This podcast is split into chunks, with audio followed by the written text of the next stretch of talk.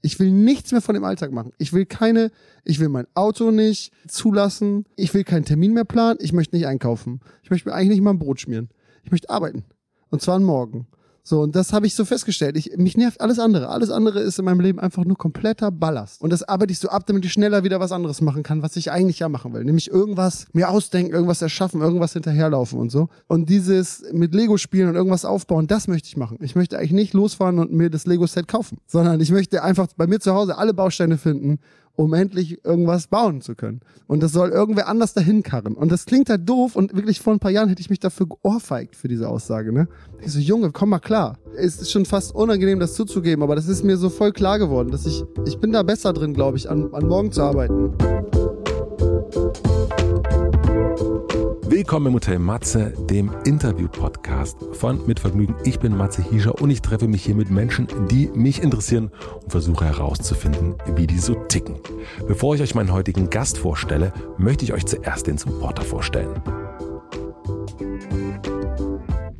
Mein heutiger Supporter ist die Deutsche Post mit der Briefmarke individuell. Echte eigene Briefmarken? Ja, die gibt es. Die könnt ihr online gestalten und nach wenigen Tagen werden die ganz besonderen unpersönlichen Briefmarken zu euch nach Hause geliefert. Ideal ist das natürlich jetzt zu Weihnachten, ob zum selber verschicken für die Weihnachtspost oder als kreatives Geschenk.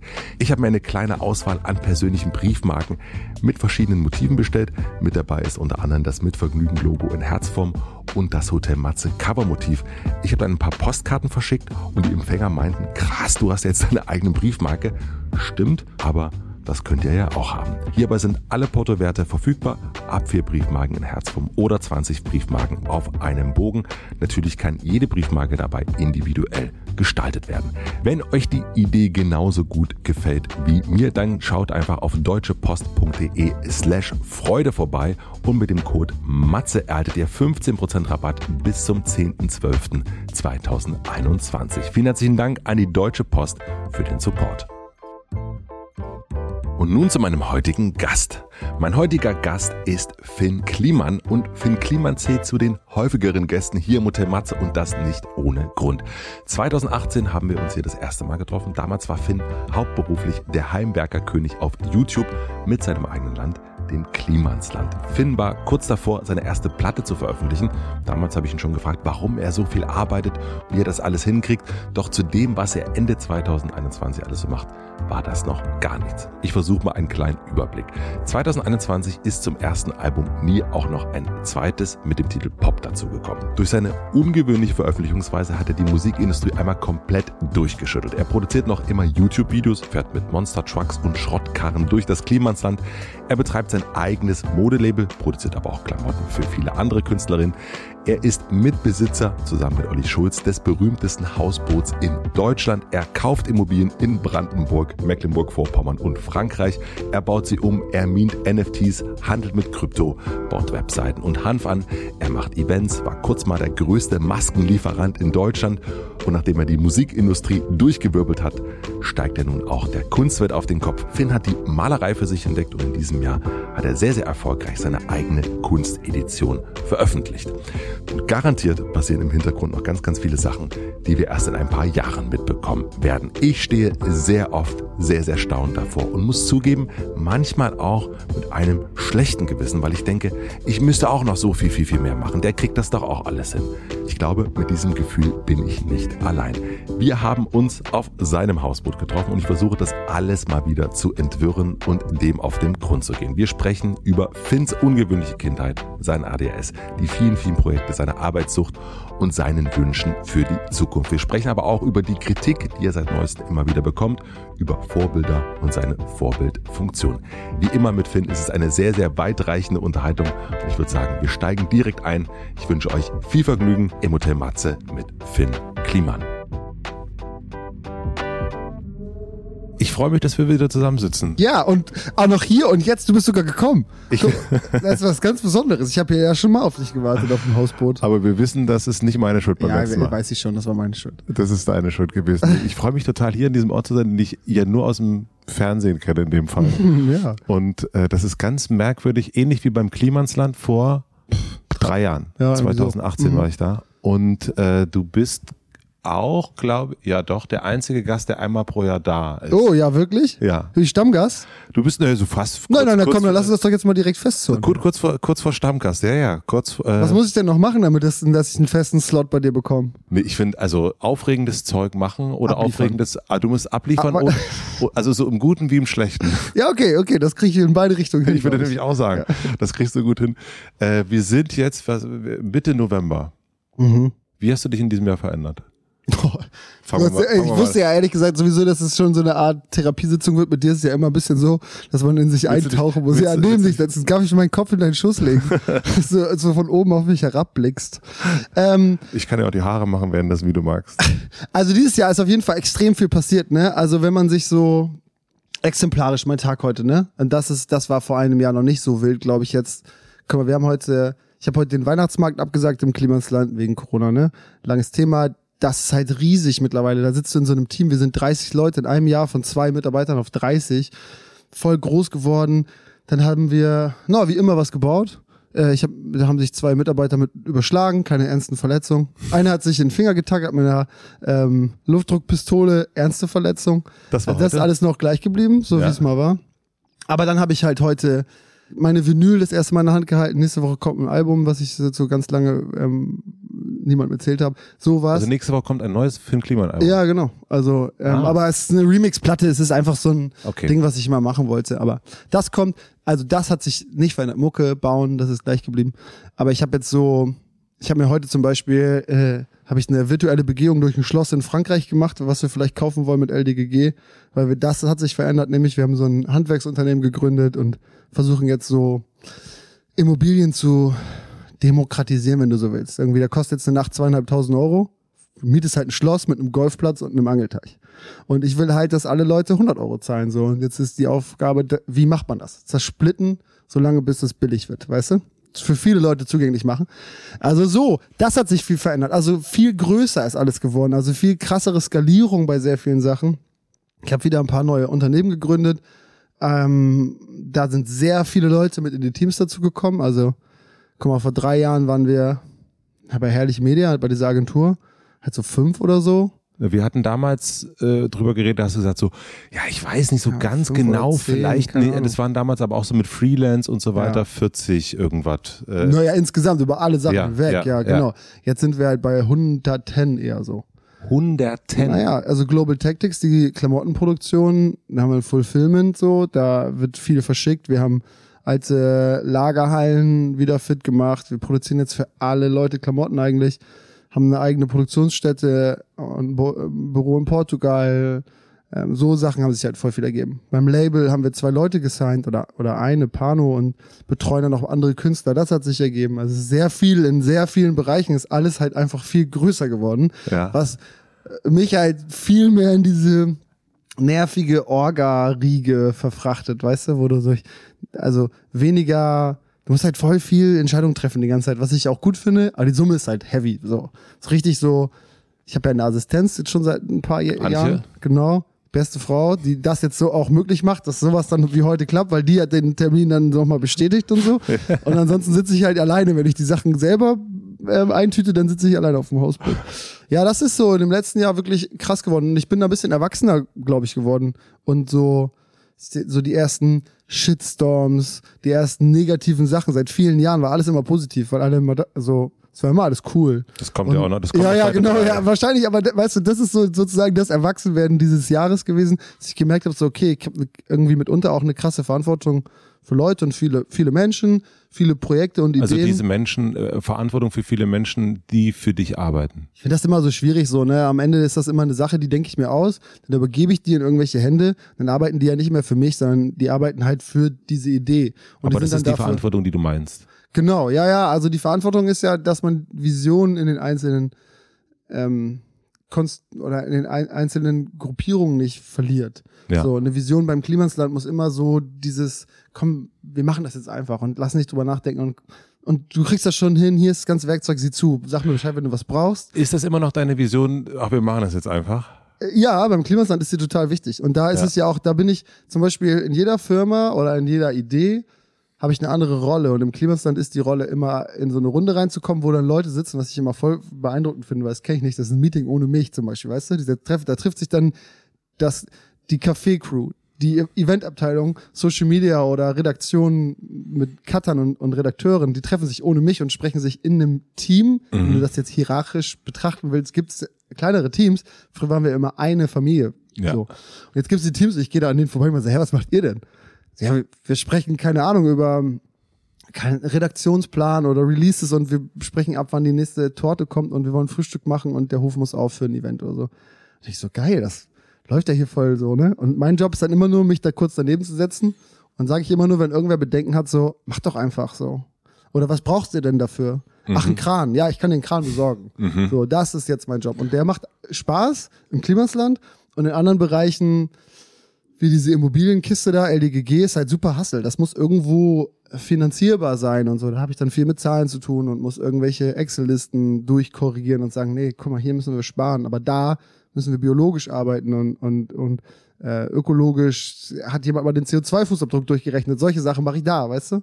Und in dem letzten Jahr, um das einmal zusammenzufassen, ist das halt krass passiert, dass ich überall neue Rollen für mich gefunden habe. So, früher hatte ich immer die gleiche. Ich habe einfach eine doofe Idee gehabt und habe die in die Welt rausposaunt und musste dann hinterherlaufen, dass es irgendwie funktioniert. Und jetzt? Jetzt gehst du eher voran und die Leute rennen dir hinterher? Ja, so ein bisschen. Also ernsthaft, das ist eine der wichtigsten Sachen. Deswegen ganz wichtig, direkt am Anfang platzieren für alle Leute, total wichtig. Habe ich bei Philipp gehört, bei, im OMR-Podcast hat irgendwer das erzählt. Äh, der hat gesagt, dass er nur an der Zukunft arbeiten will. Er hat gesagt, dass ähm, er denkt über das nach, was in drei bis fünf Jahren passiert. Und sein Team denkt über das nach, über das er vor drei bis fünf Jahren nachgedacht hat. Die arbeiten dann heute, er arbeitet an morgen. Wer war das? Ein ziemlich unsympathischer Typ, der aus Dubai. Aber das habe ich mitgenommen. Also der hat irgendwie, keine Ahnung, was ich mir gemerkt habe, war, dass der Kim Kardashian ein Auto zum Geburtstag geschenkt hat. Solche Sachen macht der. Und daran orientierst du dich jetzt? Nee, genau. Ich finde sein ganzes Schaffen irgendwie, verstehe ich nicht. Ne? Ja. Also, äh, aber ich fand diesen Grundgedanken cool, weil ich gemerkt habe, dass mich das total nervt im Leben. Die Verwaltung von heute. Das ist meine größte Schwäche. Also ich kann, ich kann nicht, mein Kopf macht sofort zu, wenn ich merke, boah, das ist was, worüber ich jetzt schon so oft gesprochen habe und nachgedacht und so vielen Leuten erzählt und die Vision jetzt zum zehntausendsten Mal erkläre. Ich möchte nur über die Vision von morgen sprechen. Das finde ich cool. Das, darin bin ich auch gut. Das kann ich schnell. Darin habe ich gute Ideen und so und dann aber die Verwaltung von heute, darin bin ich katastrophal. Ich verpeil alles, ich, ich, ich vertüdel Tage, Zeiten, Abgaben und so. Und da, das ist halt cool in der Struktur, in der ich mich gerade befinde, kann ich also arbeite ich noch dran, aber kann ich es irgendwie schaffen, nur noch an morgen zu arbeiten. Mhm. Und dann habe ich super fähige Leute, meine ganzen Kolleginnen, die das dann übernehmen und dann heute arbeiten. So. Und das ist voll geil. Gibt es Menschen, die auf dich sauer sind? Also die jetzt auch in deinem, äh, wenn du der Chef bist von so vielen Menschen, was du, ob du dir die Rolle nun genau gibst oder nicht, dennoch gibt es ja Erwartungen an dich als Chef. Und ja. eigentlich dann auch immer so ein, Erwartungen können ja im Grunde in meisten Fällen nur enttäuscht werden. Ja, stimmt. Naja, also es ist natürlich das, kennst du auch, ne? das kennen die meisten Leute, die mehr als eine Sache machen. Dass wenn du dann bei der anderen Sache bist, dann ist die erste Sache erstmal sauer, dass du da nicht dabei bist. So. Ja. Und das ist natürlich ein generelles Problem. Ähm, dass man immer irgend, sich für irgendwas entscheiden muss und irgendwer anders, da hat man sich dann offiziell quasi dagegen entschieden. Und äh, das ist natürlich ein Problem, ne? Also am Ende vernachlässige ich alle ein bisschen. Immer wenn ich nicht da bin. so. Und dann gibt's für mich immer so, ich habe immer so Schubwochen. Eine Woche ist jetzt, komm, wir müssen Klimasland dahin bringen. Dann mache ich eine Woche nichts anderes als das. Arbeite Tag und Nacht daran, schreibe Konzepte auf, brief alle Leute, hol die, fahr dahin, rede mit denen, mach Einzelgespräche und gib halt so Ziele fest, weißt du? Und, und in der Zeit sind alle so, ja, yeah, okay, mega geil, voll, voll Bock, das wird richtig gut. Und dann, zack, bin ich wieder weg. Weil da muss ich. Und sind die dann nicht traurig? Genau, und das ist genau der Punkt, wo man sagen würde, äh, also traurig trifft es wahrscheinlich, hoffe ich, eher als sauer, weil so ist halt, so ist das, wenn man, das hat ja alles Symbiose-Effekte, das sehen mhm. die dann irgendwann auch, dass mhm. wenn ich mich dann um die zweite Baustelle gekümmert habe, zum Beispiel, nimm mal die Klamotten, die produzieren natürlich dann für das Klimasland Klamotten. Ja. Und Herrlich Media baut natürlich die Webseite vom Klimasland oder von Global Tactics und immer so weiter. Das ist ja ein riesen Konglomerat. Ne? Irgendwo fällt das Licht aus, dann kommen die Handwerker von LDGG und reparieren das. Bei Herrlich Media gibt es irgendwie eine Bude und ähm, dann wollen wir einen Coworking Space da draus machen, dann können wir das natürlich umbauen. Wir können das ausstatten, weil ich jetzt auch so einen Interior-Shop dazu gegründet habe und so. Mhm. Wir haben ja so einen Antiquitätenhandel mit Brian. Da bauen wir alte Möbel wieder her, äh, richten die wieder her und, und, und verkaufen die dann und so. Und so, und dann haben wir halt alles. Also wir haben die Softwareseite, wir können es umbauen. Das hat immer gefehlt. Dieses Handwerkliche quasi. Ja, das haben wir jetzt auch. Dann habe ich eine Vermietungsplattform gebaut für diese Immobilien und so. Ähm, Das ist da jetzt auch mit drin. Darüber können wir jetzt auch äh, einen Coworking Space vermieten und so. Und das sehen die Leute dann halt, dass ich, ähm, der ist dann zwar kurz weg, Ja. aber wenn er wiederkommt, dann hat er immer also irgendwas mitgebracht. So. Und das hilft uns dann bei irgendwas. Und als wir uns vor drei Jahren das erste Mal unterhalten haben, da war es ja schon sehr viel. Da haben wir, da, ich, die, ich weiß gar nicht mehr, wie die Folge, warum arbeitest du so viel, hieß dann die Überschrift für die Folge.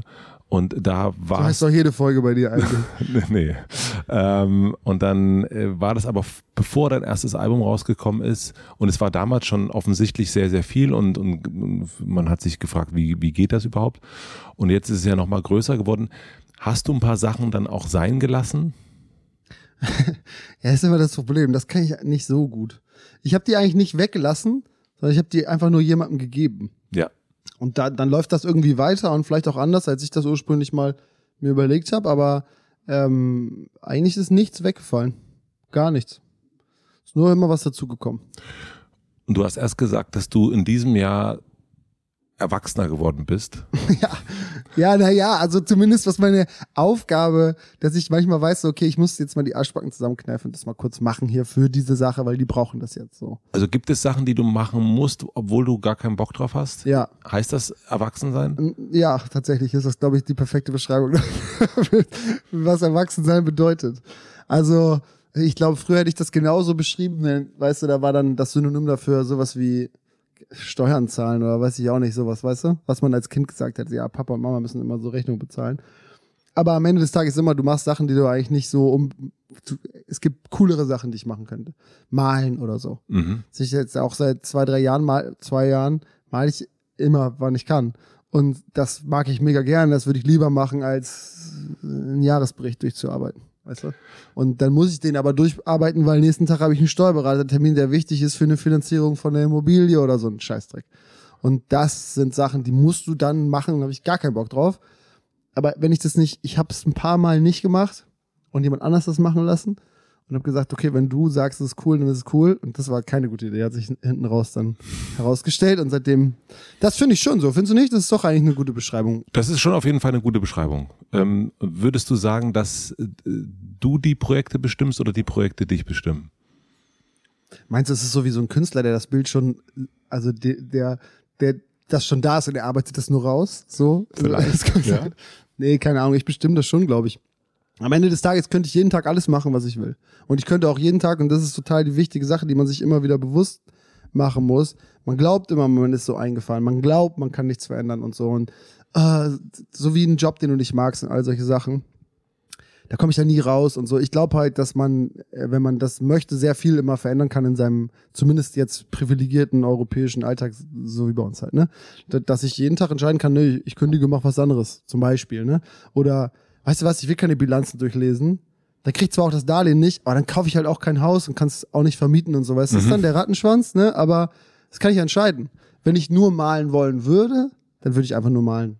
So. Aber Und von diesen ganzen Sachen, ähm, also jetzt, die wir jetzt für dieses Jahr haben, da haben wir zum Beispiel das Hausboot, die Netflix-Doku kam in diesem Jahr raus, oder? Anfang des Jahres würde ich sagen. gar nicht. Oder nee, letztes. Ich glaube Anfang des Jahres war das. Kann auch sein, weiß ich nicht. Also welche von den Sachen ist es sehr schwer? Ne? Welches ist dein liebs äh, liebstes Kind? Aber ich glaube, bei Projekten kann man das eher sagen. Gibt es so eine Sache, die dir besonders viel bedeutet? Oder so ein bisschen mehr als der Rest? Also ich, alles was so künstlerisch ist, finde ich schon, sind immer die wichtigsten Sachen, die es gibt, ne? Also Musik, Ja. auch ähm, Malen als solche, also Kunst in jeder Form, weil das immer am ehrlichsten und am nächsten ist, finde ich so. Ja. Und so ein Hausboot umbauen, das ist cool, ne? Aber das ich nicht als mein wichtigstes, schönstes, tollstes Herzensprojekt. Also es ist ein total cooles Projekt, weil das, was wir damit machen wollen, wir haben auch voll viel falsch gemacht in der Zeit, ne? Jetzt in der, also nicht nur der Umbau und dass er teuer war und so, sondern auch danach. Also wir haben dann, haben wir jetzt gerade äh, vor einer Woche, nicht mal, haben wir hier zusammengesessen und darüber gesprochen, wie wir das verändern müssen und so. Also Olli und du. Ja, genau. Und, und Salome war auch dabei. Die managt das hier so ein bisschen. Ein bisschen. Die managt das, Punkt. ähm, die kümmert sich um alles und wir um nichts so. Mhm. Und da ist zum Beispiel auch das Problem, also dass immer solche, solche Sachen erfordern immer so bestimmte Arbeit und Realisierung für Veränderung. Ähm, zum Beispiel in diesem Fall, dass wir gesagt haben, so, äh, das sollte ja eigentlich offen sein für, für alle. Und was wir jetzt gemacht haben, ist, wir lassen hier unsere Künstlerfreunde drauf und, und sonst halt keinen. Und die machen die Tür zu und lassen dann auch niemanden mehr dazu. Also haben wir jetzt gesagt, wir müssen das ändern und haben so einen coolen Jahresplan erstellt, den wir jetzt demnächst, demnächst veröffentlichen. So mit einem Monat kostenlos für Newcomer als Support dafür und ähm, vom November bis April jedes Jahr kann man das Hausboot dann für, ein, für schmales Geld mieten als Privatperson und so. Das wir es offen machen und mehr Leuten geben. Und ich erzähle das, weil das ein bisschen der Unterschied ist zu Kunstprojekten. Wenn du Musik machst oder ein Bild malst, zum Beispiel, dann gibt's diese Rechtfertigung nicht und auch nicht dieses Reflektieren, ist das jetzt richtig oder falsch, äh, muss sich was verändern, um der Sache gerecht zu werden oder äh, der, der Gesellschaft oder meinen äh, Ansagen vorher oder so, sondern ich mache das einfach und bin da für mich, hör laut Mucke, trinken Dosenbier, rauch einer und Pinsel auf einer Leinwand rum, das ist so frei. So, und wenn das Ergebnis dann auch noch jemandem gefällt, was komplett regellos entstanden ist, komplett ohne Druck der Gesellschaft, wenn du so willst, dann fühlt sich das halt am geilsten an. So. Deswegen macht das am meisten Spaß und ist aber natürlich auch am zerstörerischsten, wenn jemand dann sagt, das ist scheiße. So wie wir das bei der Musik, habe ich ja schon mal gesagt, so das ist, bricht mir das Herz, wenn jemand das Kacke findet. So. Und das ist auch immer noch so und das wird sich, glaube ich, niemals ändern. Wenn ich, wenn ich sagen würde, dieses ähm, Hausboot, das gefällt mir nicht so gut, Ja, äh, dann ist es für dich egal. Und wenn ich aber sagen würde, ähm, Minute gefällt mir nicht so gut, das ist irgendwie textlich lasch, dann würdest du. Textlich lasch zum Beispiel, ne? Also wenn du sagst, das gefällt mir nicht so gut, kein Problem, ne? Das ist ja deine Entscheidung, Ja. Geschmack. Aber textlich lasch würde ich denken, so, warte mal eben, lass mal eben jetzt mal eben eine Da halbe Stunde drüber reden, was ist Ja. denn hier passiert? ne? Was, wa- was ist dann genau das Problem damit? Welches, welcher Satz, welche Phrasierung, wo verstehst du irgendwelche Anschlüsse nicht? Soll ich dir was erklären? Mhm. So halt. das ne? wäre dir dann auch wichtig. Ja, genau. Und da, das ist der Unterschied. Und also jetzt mal so die, vielleicht die dümmste Frage aller Zeiten, aber warum machst du dann nicht, also geht's nicht darum, möglichst viel Bedeutung, also wenn man das Privileg hat, Mhm. möglichst viel Bedeutung in sein Leben zu legen und in die Sachen, die man macht. Und wenn dem so ist, wenn du dem zustimmen würdest, warum machst du dann nicht nur Musik und nur Ja, ja, nur? das frage ich mich auch manchmal. Genau das. Das ist ja immer so, ich liebe die anderen Sachen ja auch und das sind ja, ob man das jetzt von außen so sieht oder nicht, ich verfolge mit vielen Sachen einen größeren Zweck, als der augenscheinlich erste Blick vermuten lässt. So, ne? Das Hausboot zum Beispiel soll ein Rückzugsort für Kreative sein. Und wir wollen Einnahmen, die wir zum Beispiel durch so große Kooperationen oder Festivalsaison oder sowas haben, dann wieder hier reinstecken und damit neue Kunst fördern und so. Das war die Idee.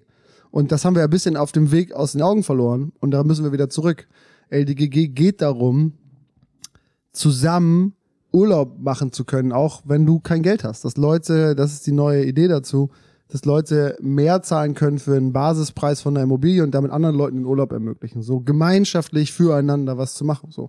Und ähm, das Klimasland auch. Das ist ein Rückzugsort für Kreative, so ein Ort, wo man Platz haben soll, um Dinge zu realisieren. Und ich habe manchmal das Gefühl, das gibt ja diesem Ganzen dann die Bedeutung.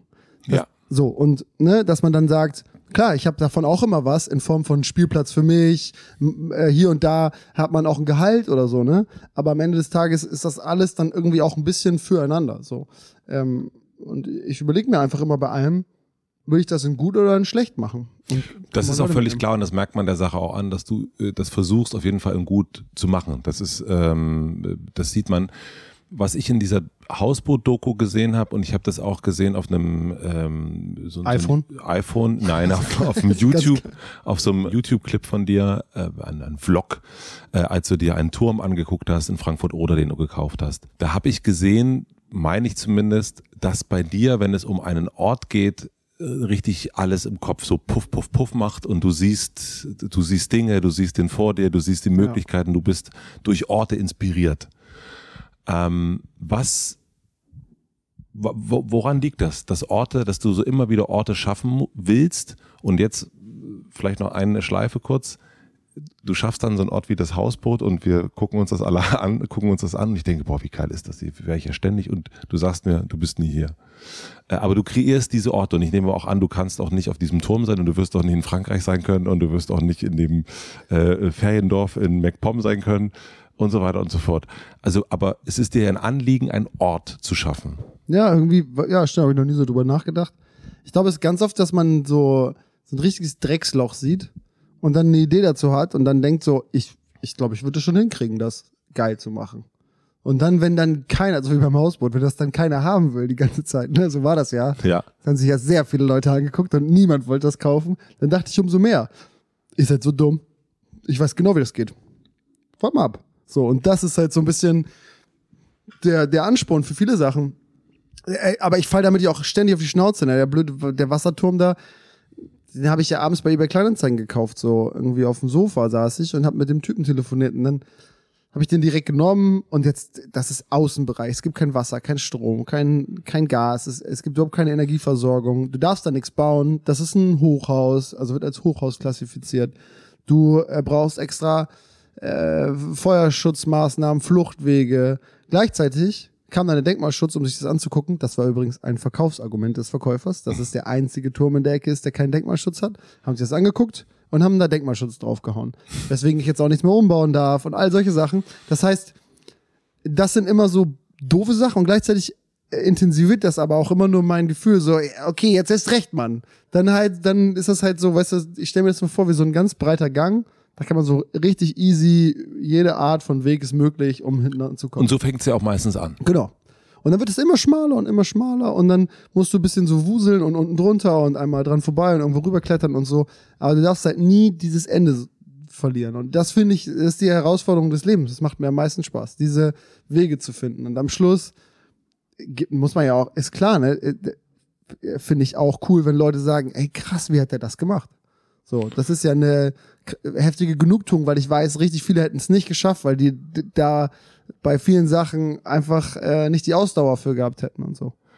Aber dann lass uns doch mal da, dabei bleiben, da kommen wir noch mit dem Widerstand und dieses äh, für andere etwas darstellen auch, aber diesen, warum dieses, diese Orte für die, für, für die Menschen, also dass sich, äh, Ich- das ist beim Klimansland ja auch, also da habe ich es ja am deutlichsten gesehen, als ich da war, das ist, ähm, hier sieht man es jetzt nicht so einfach alleine hier, aber ich nehme auch an, wenn man hier als Künstler, Künstlerin ist, dass man sich hier wirklich äh, so sein kann, wie man sein will. Und das hatte ich beim Klimansland zum Beispiel auch, das Ja. Gefühl, dass da so ein, du kannst da als Freak hinkommen oder als Nicht-Freak und das ist okay und du machst da deinen Kram. Ja.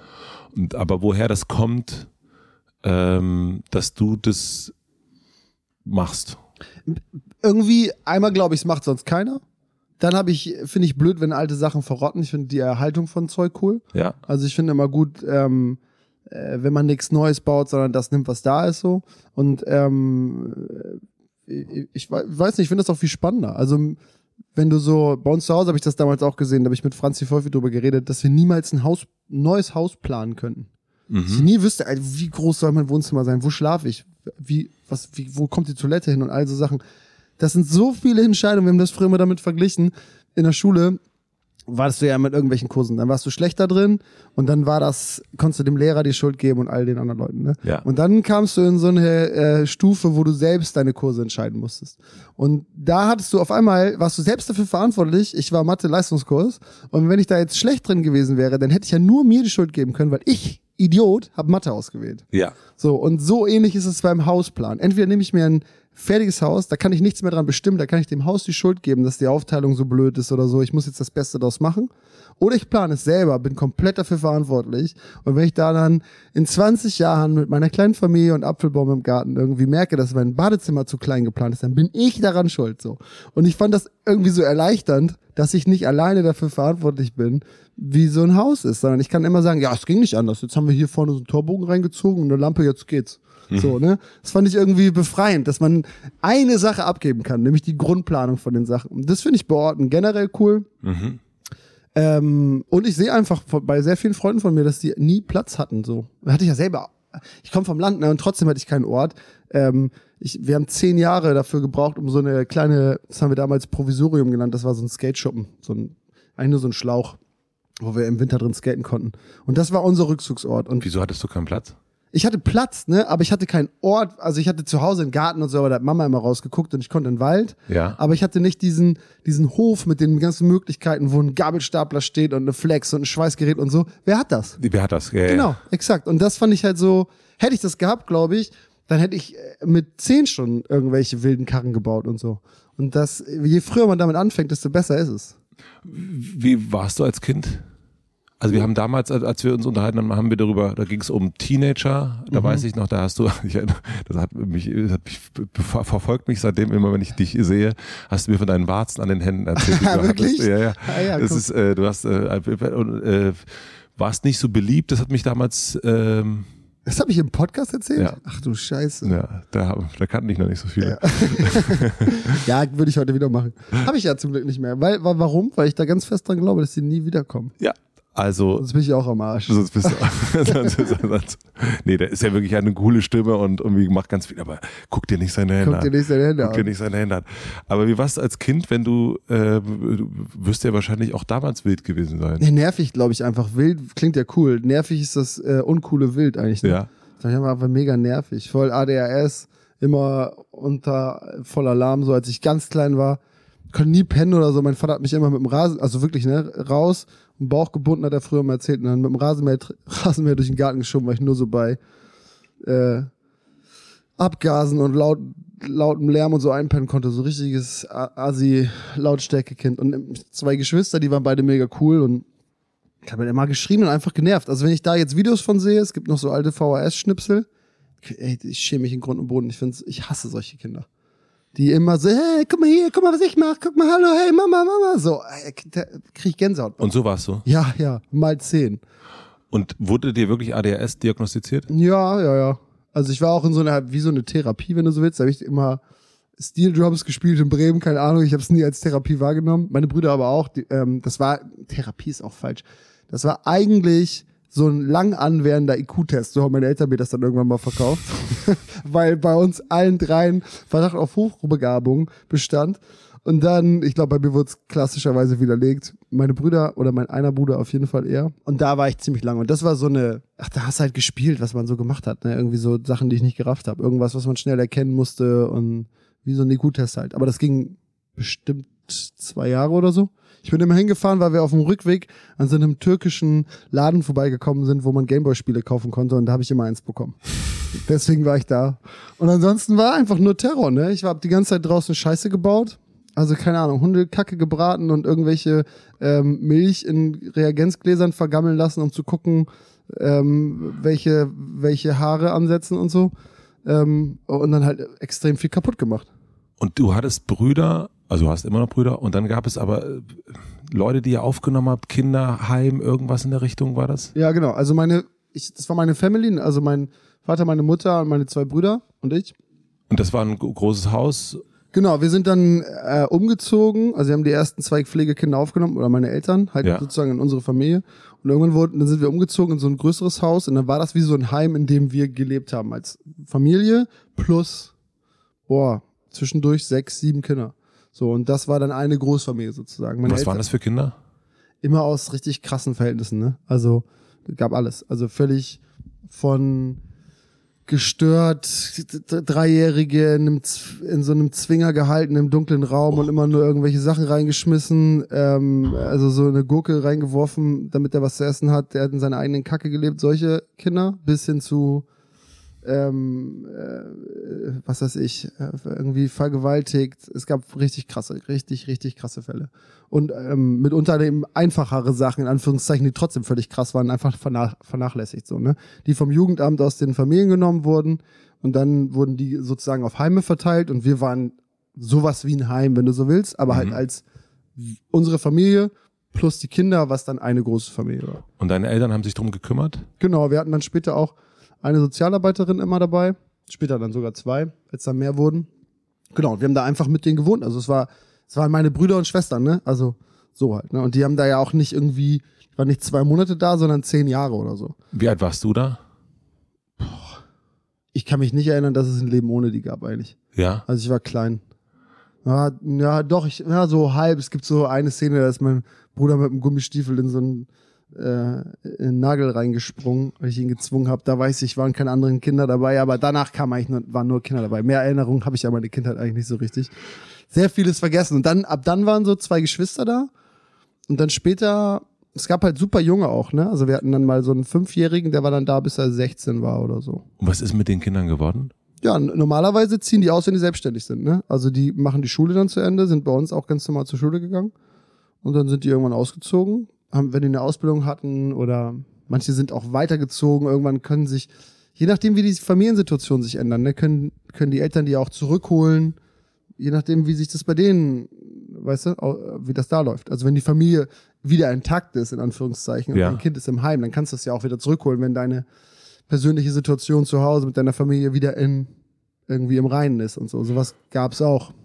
Aber du, weil du sagtest erst, das sind äh, deine Brüder und Schwestern gewesen. Hast du noch Kontakt zu denen? Ja, also zu manchen. Aber es ist, es ist halt auch, also es gibt da, also ich weiß, wo alle sind und ich sehe die auch, ich verfolge die auch bei Facebook und gucke mir an, wo die bei Insta sind und so, klar. Ähm, und es gibt so ein paar, zu denen hat man mehr Kontakt. Ein paar sind auch einfach extrem irre geworden. So, weil so eine frühkindliche Schädigung habe ich früher nie gereilt, ne? Aber das geht nicht weg.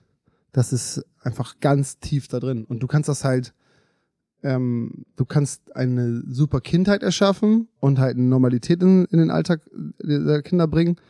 Äh, aber du kannst das halt nicht äh, wettmachen, was mal passiert ist. Und das merkt man dann früher oder später immer. Und dann gibt's eben auch äh, schlimme Enden so von, von, von den Leuten. Also es gibt auch echt tragische Geschichten, die jetzt stattfinden irgendwo in Berlin auf der Straße und so, die mal irgendwann bei uns zu Hause gewohnt haben. Oh wow. Ja. Ja, weil ich das, also wenn, wenn du sowas erzählst von so einem Kind im Zwinger und so weiter, ne, dann es ist ja immer die Frage, was passiert mit so einem Kind und was passiert mit so einem Kind, wenn es dann in so eine Familie kommt und da ist dann der verrückte, aufgedrehte äh, Finn. Und- Ja, aber ich nein, also, nicht- Nein, aber also das ist, was ist ja auch ähm, so nervig das ist, es ist ja liebenswürdig und das ist ja etwas, was ähm, ja, und wenn wir darüber reden, wie wie du ja auch Orte schaffst für Menschen, dann frage ich mich gerade, wie viel hat das vielleicht auch damit zu tun, dass ihr selber auch so ein Ort wart. Aber dann, äh, und das andere ist, wie sehr kann das ein Leben dann auch wieder zurückbringen? Und wie sehr kann das helfen, dass ein Mensch ein Mensch mehr wird als und nicht Ja. nur ein Opfer ist? Ey, riesen Respekt an meine Eltern, ne? Also die sind jetzt ja auch nicht, also jetzt sind beide Sozialpädagogen und so, die haben das, ne, studiert, gelernt, Sozialarbeiterin. Da, da ist ja ein riesen Team dahinter gewesen von Professionals, kann man so sagen. Ja. Die zufälligerweise meine Eltern waren. Mhm. So, dass ähm, ich dazwischen war, war einfach, weil ich äh, in dieser Familie geboren wurde. Ne? Ich hatte jetzt äh, nicht den größten Lehrauftrag da, sondern einfach, äh, für mich war es voll normal, es wird ja nie darüber geredet oder so. Mein bester Kumpel, seine Mutter ist Chefin von so einer heilpädagogischen Anstalt und die hat in den Sommerferien und so auch immer behinderte Kinder aufgenommen, ne? Also irgendwie Beeinträchtigung, körperlich, geistig, kann alles gewesen sein. Alter, ich war nur mit Verrückten umgeben, wenn du so willst. Weißt du, wenn du dieses Label auf irgendwelche Menschen hauen willst, dann war das meine komplette Umgebung. Bei mir zu Hause sowieso, bei Henning halt auch. Da, da waren die wildesten Leute. Waren immer in Selsing in der Schule, waren wir skaten und da waren halt die ganzen, die ganzen Kiddies so mit ihren kleinen Rollern und alle waren einfach wild so. Und so, ich hatte mit niemandem anders was zu tun. Das war meine Welt. Ich hatte nur mit, also wenn du so willst, das sind alles Beknackte halt, ne? So, das, das war, so hat man das immer, äh, das In war meinem Kopf ist gerade ein Bild von Brian, komischerweise. ja, guck, da, das spült dann nämlich auch genau diese Leute wieder ran. Also, ich will damit nur sagen, das ist überhaupt nicht äh, äh, so gemeint, sondern ich habe überhaupt keine Berührungsängste mit egal wem, weil das mein ganzes Leben war. Ja. Und ich hatte nie mit anderen Menschen zu tun und das waren meine Freunde. So, und ähm, das, das öffnet natürlich jetzt aber auch glücklicherweise, hoffe ich, für, für Leute im Klimastand, diese Schwelle ist, es gibt halt keine Schwelle, weißt du? Also es, es ist so, egal wer du bist, so, egal was du machst, das ist doch cool, wenn man was zusammen macht. So, und das war immer eigentlich die Intention und das eben seitdem ich klein war, weil ich nie, ich habe keinen Unterschied dazwischen gesehen einfach. Es war witzig mit denen. Da war halt irgendwie, keine Ahnung, Trisomie 21, der, der, und dann haben wir uns da geboxt bei Henning im Zimmer und der konnte mich einfach hochheben, weil er stärkste Mann der Welt war und so, weißt du? So, die Kinder, mit denen sind wir in den Sommerurlaub gefahren und das war meine ganze Umgebung. Hast du äh, dich mal mit Joachim Meyerhoff beschäftigt? Nee. Joachim Meyerhoff ist ein, ist ein Autor und ähm, der ist in der Psychiatrie auch aufgewachsen und hat darüber ein unfassbar tolles Buch geschickt. Oh ja, kann ich mir vorstellen. Und ähm, das schicke ich dir mal. Weil das, also kommst du zum Lesen oder ist das? ja, ist das das ein Hörbuch davon vielleicht? es gibt ein Hör, Buch. Ich kann es auch mal lesen. Ich muss mich da. Nein, es ist ein wirklich schönes Buch, weil er irgendwann festgestellt hat, weil er, weil er immer schreiben wollte und irgendwann merkte, naja gut, ich bin in der Psychiatrie aufgewachsen da wird schon irgendwas sein. Ja. Und, äh, und er, drin ist auch nämlich die Geschichte, wie er immer durch die, von so einem sehr starken, ich weiß nicht, was, ob es Trisomie war, Typen durch die, durch die Anstalt getragen äh, worden ist. Und wenn er eine Frau mit nach Hause gebracht oder eine Freundin, dann hat er nämlich auch immer geschrieben, ficken, ficken, ficken ja, ja, und sowas. Also so die, äh, und darüber schreibt er in diesem Buch. Und ich glaube, wann wird es endlich so, wie es niemals war? Mhm. Äh, glaube ich, so heißt das zweite Buch, ja. Und äh, das erinnert mich gerade voll daran.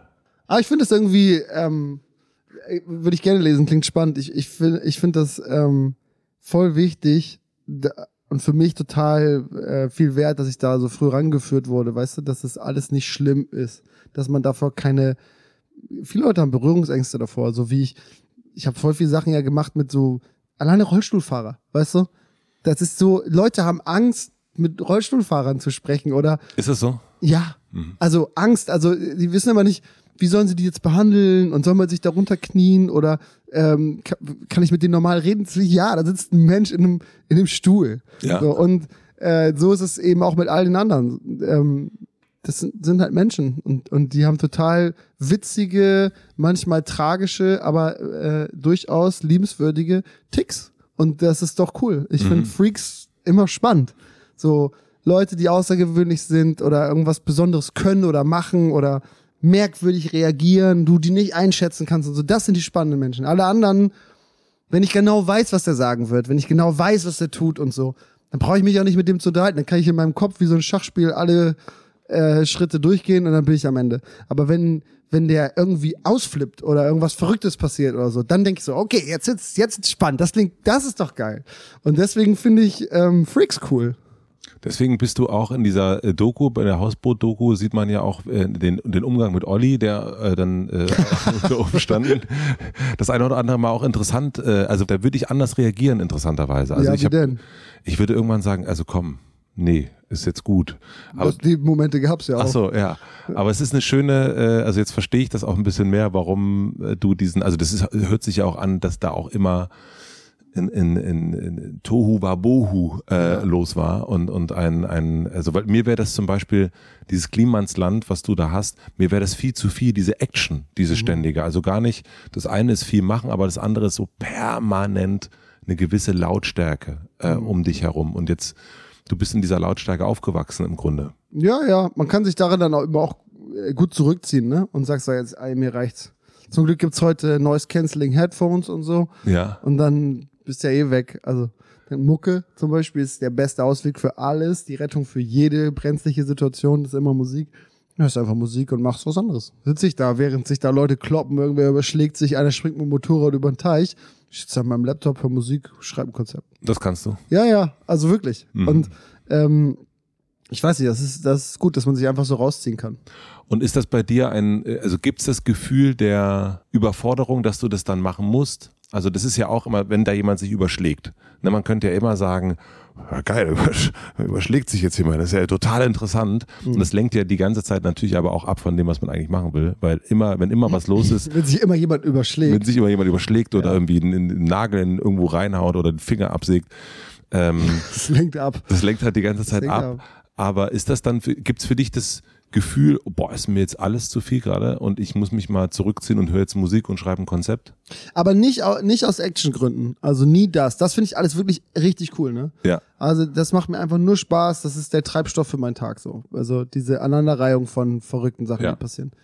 Ähm, sonst würde ich das, glaube ich, gar nicht so richtig schaffen. Was mich wirklich, was mich dann einfach stresst oder mir dann irgendwann zu viel ist, ist diese Verwaltung vom Alltag. Das, was ich vorhin schon gesagt ja, habe. Die, das die Verwaltung mich, vom Jetzt. Ja, das macht, das nervt mich so sehr, weil das fühlt sich an wie, du rennst, also du fährst mit dem Auto Vollgas los und du bist voll in so einem Modus und auf einmal kriegst du wieder eine E-Mail von irgendwas, was einfach nochmal eine Iteration, so nennt man es im äh, Entwicklerbereich, äh, also wieder sozusagen eine Schleife drehen. Das ist, als wenn dir jemand halt die Handbremse bei 200 km/h zieht und dann schlage ich mit dem Kopf aufs Lenkrad und sitze dann und dann dann bin ich wieder zurück in der Realität. Und das hasse ich. Ich will nicht in der Realität sein. Ich habe das ich habe letztes Mal irgendwie hat Franzi erzählt, sie hat ein Interview gesehen von ach Demi Moore oder so, irgendwer, der gesagt hat, sie war jetzt 20 Jahre auf Sets und hat nur gedreht und und hat die ganze Zeit Assistenten für alles gehabt und sie will einfach nur zu Hause mal wieder sauber machen und äh, einkaufen gehen. Mhm. Und deswegen dreht sie keine Filme mehr. Und, ähm, und dann habe ich für mich gemerkt, das wollte ich auch immer. Und jetzt will ich genau das Gegenteil. Ich will nichts mehr von dem Alltag machen. Ich will keine, ich will mein Auto nicht äh, zulassen. Ich will das überhaupt nicht abholen. Ich will das, ähm, ich will keinen Termin mehr planen. Ich möchte nicht einkaufen. Ich möchte alles, ich möchte auch, so dumm es klingt, möchte den Garten nicht schön machen oder meine Wäsche waschen. Ich möchte mir eigentlich nicht mal ein Brot schmieren. Ich möchte arbeiten. Und zwar morgen. So, und das habe ich so festgestellt. Ich, mich nervt alles andere. Alles andere ist in meinem Leben einfach nur kompletter Ballast. Und das arbeite ich so ab, damit ich schneller wieder was anderes machen kann, was ich eigentlich ja machen will. Nämlich irgendwas mir ausdenken, irgendwas erschaffen, irgendwas hinterherlaufen und so. Und ich will alles andere weghaben. Und ich habe das früher mal als Überheblichkeit eingestuft. Ne? Man darf keine Reinigungskraft haben. Man darf keine Haushilfe haben oder so. Weil das ist abgehoben. Das ist Hollywood-Star-Niveau. Ja. Und jetzt würde ich mir sofort alles holen. Ich will überhaupt nichts mehr mit dem, mit der Realität und dem normalen Alltag zu tun haben. Ich möchte nur noch alles andere machen. Und das wird wahrscheinlich nicht ewig geben, äh, gehen. Irgendwann habe ich den Demi Moore-Moment, wenn das Demi Moore war. Ähm, aber bis dahin möchte ich eigentlich, will das alles nicht machen. Mich, mich nervt alles. Außer dieses, ey, weißt du, was wir eigentlich brauchen? Eine neue Kryptowährung. Und dann erschaffen wir eine Verwaltung von dem Freistaat Klimansland für alle Bürger, die sich selbst organisieren und wir brauchen eine DAO und so. Und dann, das will ich machen. Ich möchte machen, irgendwie ein, ein Schloss kaufen und ein Konzept finden, wie Menschen da Urlaub machen können, die sich das eigentlich sonst nie im ganzen Leben leisten können. So, und dieses mit Lego spielen und irgendwas aufbauen, das möchte ich machen. Ich möchte eigentlich nicht losfahren und mir das Lego-Set kaufen, Mhm. sondern ich möchte einfach bei mir zu Hause alle Bausteine finden, um endlich irgendwas bauen zu können. Und das soll irgendwer anders dahin karren. Und das klingt halt doof und wirklich vor ein paar Jahren hätte ich mich dafür geohrfeigt für diese Aussage, ne? Ich so, Junge, komm mal klar. Und jetzt denke ich so, ne, ich bin schon über 30. Ich muss jetzt Gas geben, weil es gibt nicht mehr so viel Zeit und in der Zeit muss ich irgendwas, habe ich noch so viel vor und wenn ich mich die ganze Zeit darauf konzentriere, einzukaufen oder mein Auto zuzulassen, dann schaffe ich das alles nicht. Also brauche ich da mehr Hilfe. Moment, ich muss mir ganz kurz Notizen machen. Ja, also ey, es klingt doch ein bisschen, wirklich, wie gesagt, das ähm, ist, ist schon fast unangenehm, das zuzugeben, aber das ist für mich so voll die, es ist mir so voll klar geworden, dass ich, ich bin da besser drin, glaube ich, an, an morgen zu arbeiten. Du, also Und- du hast dich auf jeden Fall, ich meine, du hast erst äh, gefragt, was muss man tun, um sich als Stammgast ähm, sozusagen einzubuchen. Da haben wir doch auf jeden Fall jetzt definitiv einen Follow-up-Termin direkt. Ob ich, also so einfach nur mal kurz gucken, ob er noch lebt. Aber also, das ist sowieso, das ist eigentlich der wahre Grund, warum wir sitzen. Lebt Finn Klima noch? Ich rufe ihn mal an, weil er auch zwei Stunden Zeit hat. Wir kommen wieder zurück zum Persönlichen. Äh, Aber weil du jetzt beim Morgen warst, würde ich da gerne mit dir einmal hinfliegen wollen. Ja, okay. Und danach gehen wir auch wieder zurück in die, in, schön in die Kindheit, schön zum ADS, keine Sorge. Ich habe, ich habe den, ich verliere den Faden nicht. Wenn du ans Morgen denkst und du hast dann schon sowas Verrücktes wie Krypto und, und sowas gesagt und, und Freistaat und solche Sachen nimmst du da in den Mund. Wenn du jetzt, wir stellen uns vor, du sitzen jetzt auf einer Wolke und du bist der Mann in Weiß und ähm, Endlich. Endlich. Du hast nur noch so paar, paar, du hast eigentlich nichts mehr. Es gibt nichts Physisches mehr. Es gibt einfach nur noch Auch gut. auch, es gibt, es Ich möchte nur so ein Kopf im Glas sein, wie bei Futurama. genau. Du bist, wir, wir treffen jetzt den Mann, der nur noch ein Kopf in einem Glas ist. Was glaubst du, wohin sich die Welt gerade entwickelt? Auch vielleicht 12.11.2021 gerade. Und wenn wir mal denken, dass der Finn jetzt so ein Frühaufsteher auch so ein bisschen ist und immer ein bisschen früh dran ist. Also wenn ich jetzt von oben auf heute gucke oder was? Von oben auf heute und dann mit, und dann gucken, was, was kommt danach. Wo blickt sich das in den nächsten Ich zwei, drei so Jahren? einen Zeitraffer die nächsten 100 Jahre mal haben, damit man oder oder die müsste die letzten 100 Jahre im Zeitraffer einmal kurz sehen, weil dann kannst du so eine Tendenz, weißt du, Ja. sehen, wohin das geht. Okay, warte, hier hast du. Okay. Naja, es sind die offensichtlichen Themen, ne? Ähm, du, du siehst von oben kannst du ganz deutlich erkennen, dass dann irgendwie die, die Meeresspiegel steigen und solche Sachen, das kannst du alles sehen. Es gibt irgendwie, es sind extrem viele Menschen geboren in der Zeit, auch das kannst du alles von oben sehen und so. so solche Sachen sind da natürlich passiert. Und dann kannst du jetzt einfach hochskalieren und guckst dir die Zukunft an. Zwischendurch gab es dann mal sowas, wo viele Krankenwagen irgendwo hinfahren, weil es irgendwie eine weltweite Pandemie gab und solche Sachen sind auch passiert. Und dann muss man halt gucken, wie, also kann ich das jetzt verändern oder kann ich mir das nur angucken? Du guckst das an, aber wie, du bist ja ein Gestalter.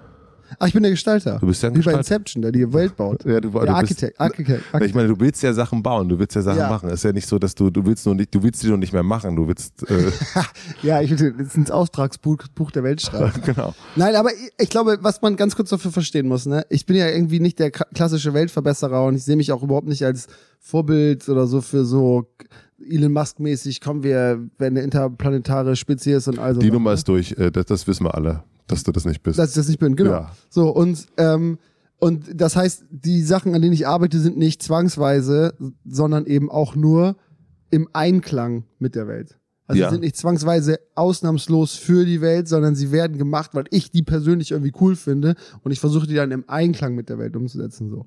Und das ist eigentlich das Einzige. Da kann ich jetzt oben auch ganz wenig steuern, außer coole Orte suchen, die ich kaufen kann. so, weil da habe ich besseren Überblick. So, ähm, also am Ende des Tages gibt's ja immer, ähm, also das sind ja auch immer unterschiedliche Ziele. Mal will ich dann irgendwie äh, gerne ein Bild irgendwo ausgestellt haben in einer angesehenen Galerie. Für dich selber, Ja, so. Und, und dann mal möchte ich. damit du selbst angesehen bist. Ja, ich glaube, also tatsächlich im Kunstbereich geht's eigentlich ausnahmslos darum. Ja. Das kann man total einfach sagen. Da geht's einfach darum, dass äh, dich irgendwer ernst nimmt, was ich niemals schaffen werde mit meinem Background. Das ist faktisch unmöglich. Ich kann meinen, was ich will. Äh, ist, ist es unmöglich. Ähm, und auch zu Recht will ich gar nicht sagen, aber äh, die Historien spielen gerade in diesen Bereichen total die großen Rollen. Ähm, bei der Musik ja ähnlich. Also ist ja egal, was ich da mache, ob ich jetzt 30 EMAs gewinne oder, oder keinen. Ähm, ich werde trotzdem für sehr viele Musiker niemals ein Musiker sein. Ist halt so. Und das habe ich mittlerweile gelernt. Ähm, Sehe ich jetzt auch da oben von meiner Wolke aus extrem gelassen. Mhm. Also das hat sich, das ist alles total entspannt. Ähm, Das hat sie aber nur, äh, das, das ist das, da wurdest du aber auch nur gelassen. Also ich glaube, du warst nicht, also ich würde mal behaupten, dass du nicht die ganze Zeit so gelassen warst. Nee, nee, nee, genau. Mich hat das total genervt, ne? Ja. Also, dass ich denke so, hä, ich mach Musik, du machst Musik, wo ist jetzt der Unterschied zwischen Mhm. uns beiden? Ja. Ähm, ja. Und äh, da, da, aber, aber mittlerweile denke ich, ist doch egal, ganz egal. So. Und glaubst du, dass die Welt, äh, also wenn wir jetzt nochmal ganz kurz in dieser Vogelperspektive Ja. bleiben, glaubst du, dass es noch sowas, äh, dann in, in vielen Jahren sowas, gibt es Staaten noch? Gibt es das, also, Mhm. äh, oder gibt es nur noch, also gibt es digitale Staaten dann? Gibt es, ähm, ist sozusagen die Dezentralisierung, für die du ja auch so ein bisschen, finde ich, äh, stehst, ähm, meiner Meinung nach, wenn jetzt nicht du die neue Zentrale bist. Nee, Ähm, das würde ich nicht werden übrigens. Ja, ja, aber das ist ja, äh, stehst du ja stellvertretend schon dafür, dass man sozusagen alte Systeme aushebeln kann und die komplett so gestalten kann, wie man möchte. Und glaubst du, dass davon noch mehr passieren wird?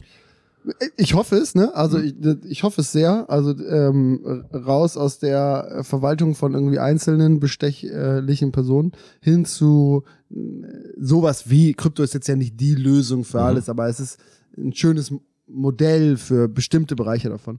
Ähm, aber ich glaube, so, so wird's mir in meinem Glaskopf da oben äh, in der Wolke gehen. So geht's ja jemanden, wer auch immer da sitzt, falls, es, falls da jemand sitzt, der guckt ja auch runter und denkt so, hä, ich habe euch doch alles gegeben. Was treibt ihr denn da? Wie, da ist jetzt eine Riesenmauer irgendwie Richtung Mexiko gezogen. Sollt das wegmachen. Weißt du so, da sitzt da ja einer und, und denkt so, was, was, wie, wie, warum sammelt ihr euch da so? Und warum gibt's so Grüppchen? Manche davon sind weiß, andere sind schwarz und so. Was ist denn da passiert? Ich habe euch da alle raufgeschmissen und ihr solltet euch da durcheinander wuseln und jeder lebt, wo er will und hat eine gute Zeit. Das war mein Plan. So schätze ich mal die Person ein. Hoffe ich, dass sie es sich so gedacht hat. Ich habe mir irgendwann mal einen Film ausgedacht, ne, für den ich immer mal so ein Drehbuch schreiben wollte. Da geht's darum, dass die Welt durch so einen Flare äh, auf der Sonne aufhört zu rotieren. Hat jetzt äh, physikalisch noch nicht so viel Sinn ergeben, aber egal. Auf jeden Fall hört die auf, sich um die eigene Achse zu drehen, dreht sich aber weiter um die Sonne. Aber Ja. halt immer die gleiche Seite zur Sonne gerichtet. Ja. Weswegen die eine Seite unerträglich heiß ist, 24 Stunden hell und die andere Seite ist super kalt und es gibt äh, Minusgrade und da kann auch keiner leben. Das heißt, es gibt eigentlich nur noch den kleinen Rand, so wie jetzt der Äquator quasi, bloß andersrum. Äh, da ist eine sehr angenehme Lebenssituation. Und die Geschichte aus dem Film wäre, dass man an den Grenzen, da zieht natürlich der Mensch klassischerweise, wie er ist, eine große Mauer in beide Richtungen. Mhm. Und es ergibt sich auf der dunklen und auf der hellen Seite. Auf der hellen Seite lebt gar nichts mehr, ist alles tot, ausgetrocknet und verdürrt. Und auf der dunklen Seite gibt's zumindest an den Grenzbereichen so wilde, weirde Lebewesen, die sich ergeben haben. Vielleicht auch ein veränderter Mensch, wer weiß. Ne? Und in diesem Streifen leben aber die Reichen und die Wohlhabenden. Und die versuchen sich gegen die Menschen in den Außenbereichen zu verteidigen. Und es wird immer heißer und, und wild und so. Und irgendwann in dem Film, da gibt es natürlich noch eine Liebesgeschichte zwischen zwei auf den beiden Seiten und so, fängt die Erde wieder an sich zu drehen. Und die Welt wird damit konfrontiert, dass wieder überall gelebt werden kann. Und die stürmen halt äh, in die in die einzelnen Segmente der Erde. Und die Reichen, es wird auf einmal genau äh, an den Stellen, wo heiß, wo es vorher angenehm war und so, das war die Idee. Und, und ich glaube, so ähnlich ist die Welt ja jetzt auch. Nur, dass sie sich noch dreht. Ja. Und das, aber trotzdem sind alle gleich unfair verteilt und die schotten sich gegenseitig ab und so. Es ist eigentlich ein klassischer Spiegel zur jetzigen Situation, nur völlig übertrieben und visualisiert, dass du halt so eine krasse, wie die chinesische Mauer, einmal um den Äquatorgürtel der Erde hast. So, und ich glaube, wenn man jetzt könnte, ja, und du würdest in der Wolke sitzen, dann würde man das natürlich verändern und so. Aber es sind so große Worte und denen folgen halt nichts. Also, äh, das ist so, was soll ich da jetzt machen? Ich glaube, man kann halt im Kleinen kann ich immer Sachen bewegen und das war aber schon immer meine Motivation, dass ich für mich Dinge tue und so erfolgreich wie irgendwie möglich, weil dann die Großen das sehen und dann denken so, aha, der hat also richtig viele Alben verkauft, ja. Da müssen wir jetzt auch mal irgendwie, was hat der gemacht, so nachhaltige Verpackung und so und nur so viele produziert, wie Leute auch brauchen, das machen wir jetzt auch. Mhm. So, und dann nur Vorbesteller, ne? Ja, okay, machen wir, das machen wir jetzt auch. Oder lass doch irgendwie den Film beim, wir zeigen unseren Film einfach und nehmen so zehn Prozent davon und spenden das an die Kinos zurück oder so. Das, das hat Film gemacht, ja. Ja, komm, machen wir jetzt auch. So, und das passiert ja die ganze Zeit faktisch. Jeden Tag werden viele der Konzepte, die ich mache und anfange, halt kopiert. Und dann aber von Leuten, die wirklich was bewegen können, die Mhm. echtes Geld haben, das große Rad drehen und damit langfristig was verändern. Und das finde ich halt so geil. Aber ist dir nicht bewusst schon, dass du auch diese Person bist? Also ich meine letzten Endes, also so, das ist so ein, wenn du das so sagst, die mit dem richtig vielen Geld und die richtig großen, da sitzt jetzt vor mir schon auch jemand, der Multimillionär ist und, und Naja, also so, das ist, also das, Aber ähm, es gibt wirklich, wirklich extreme Unterschiede. Geh mal, du warst doch gerade bei Philipp OMR. Ja. Geh mal sein Telefonbuch durch, dann weißt du, von wem ich so spreche. ja. Das sind die Leute, die was bewegen können. Die wirklich, also so ein, keine Ahnung, wenn ich, ob ich jetzt ein Album mache oder, oder nicht, ne, das ist, das ist der Musikwelt und der nachhaltigen Produktionswelt von irgendwelchen physischen Datenträgern doch scheißegal. Wenn BMG, Bertelsmann oder so, das aber adaptiert oder Universal das sieht und, und die das halt erst in Deutschland, dann Europa und dann vielleicht weltweit adaptieren oder so, ne, dann verändert sich was. Das ist, das ist die, die Größenordnung, über die ich rede. Ja, okay. Das, das verstehe ich. Wollen wir noch ein bisschen Feuer auf? Ist sie auf, kalt? Ist mir ein bisschen, mir wird ein bisschen frisch. Ja, klar, ich schmeiß was raus. Schma- warte mal, schma- Warte, du musst kurz überbrücken. Wenn ich schon mal auf dem Hausboot bin, dann darf ich mir da wünschen, dass es warm ist. Ist sie wirklich kalt? Jetzt war so ein bisschen. richtig, aber vielleicht sitze ich auch auf einer besseren Seite hier wahrscheinlich. Ja, du bist halt Gott. Was bin ich? Du bist halt Gott. Ja, genau, ich sitze immer an der richtigen Seite. Aber ich will auch echt nicht Gott sein. Weißt du? Nein, das weiß ich auch. Also wie oft man, rede ich oft drüber so mit, mit Franzi so. Stell mal vor, damals halt noch so Merkel oder willst du jetzt mit Biden tauschen oder sowas? Nee. Ne. Boah. Boah. Ich will aber auch nicht mit so einem, keine Ahnung, ich will die äh, EZB nicht leiten, auch Mercedes nicht und Deutsche Bank oder äh, äh, was für ein ekelhaftes Schlachtschiff man da führt, ne? Also alleine von der Geschwindigkeit und so. Klar, die sind groß und so, aber es ist natürlich dann noch einfacher für mich zu sagen, das sollen die Großen mal machen. Ja, da ja. zieht man sich natürlich auch immer ein bisschen raus, weiß ich selber, ne? Deswegen sage ich, ich bin ja überhaupt null Komma gar nichts perfekt und es gibt so Leute wie Tarek Müller oder so, weißt du, von About You. Ja. Die drehen ja zum Beispiel das große Rad, wenn du Ja. jetzt mal Klamotten anguckst. Ja. So, und der Typ hat aber natürlich auch eine ganz andere intrinsische Motivation oder intrinsische Motiv- Motivation. Der will, der will halt in die Politik. Und er sagt, jetzt gib mir hier die Möglichkeit. Ba- Bau mir das auf, ich stelle mich darauf, ich verändere die Welt. So, und so bin ich ja gar nicht, sondern ähm, ich denk so, ja, ich, ich habe auch mega Bock, irgendwie ekelhafte V8-Verbrenner bei mir auf dem Hof über irgendeine Rampe zu fahren. Weißt du, das gibt's auch. Dass man sich dann irgendwann mittlerweile Gedanken darüber macht, ob man nicht vielleicht einen Zähler einbaut und dafür Bäume pflanzt oder so. Weißt du? Das ist dann immer dieses, komm, das können wir nicht mehr bringen, die Zeiten sind vorbei, Ding, aber ich habe nicht dieses, okay, jetzt sorgen wir mal dafür, dass alle Fahrzeuge hier erstmal verboten werden. Und äh, warte mal, hier den Becher da von deinem ähm, Kaffee äh, to go da, der muss weg und so. Wir müssen jetzt erstmal Plastik überall weghauen und so. Ich denke immer nur, das verstehen immer viele falsch, weil das sieht immer so aus wie so Weltverbesserer, der sich irgendwie da vor die Masse stellt und sagt, folgt mir und so. Sondern es ist eher so, nee, nee, also ich will was haben, ich denke mir was aus. Und der Weg erfordert viele, viele Entscheidungen, äh, nämlich Bio-Baumwolle oder keine, weißt du? Aber warum ist es dir so wichtig zum Beispiel, dass, also weil du jetzt vor mir sitzt und äh, relativ auch so die eine oder andere eigene Klamotte anhast, warum ist es dir wichtig, diese Sachen so zu haben? Also es gibt ja, es gibt es ja, also es gibt ja genug Pullover, die schön sind. Äh, warum muss es der Pullover sein, wo oder so drauf steht? Äh, oh, angefangen hat das damit, dass ich einen langen Oberkörper habe und mir nichts passt. Ich habe immer Snowboard-Klamotten gekauft und so. Ja. Und ich, ich will ein T-Shirt haben, was mir passt. Ich will einen Pullover haben, der mir passt und so.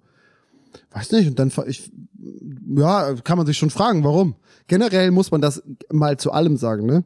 Warum sollte man überhaupt noch ein, eine, also physische Musik auf den Markt bringen? Warum sollte man überhaupt noch Klamotten produzieren? Eigentlich ist unsere Mission, das zu verhindern, ne? Ja, genau.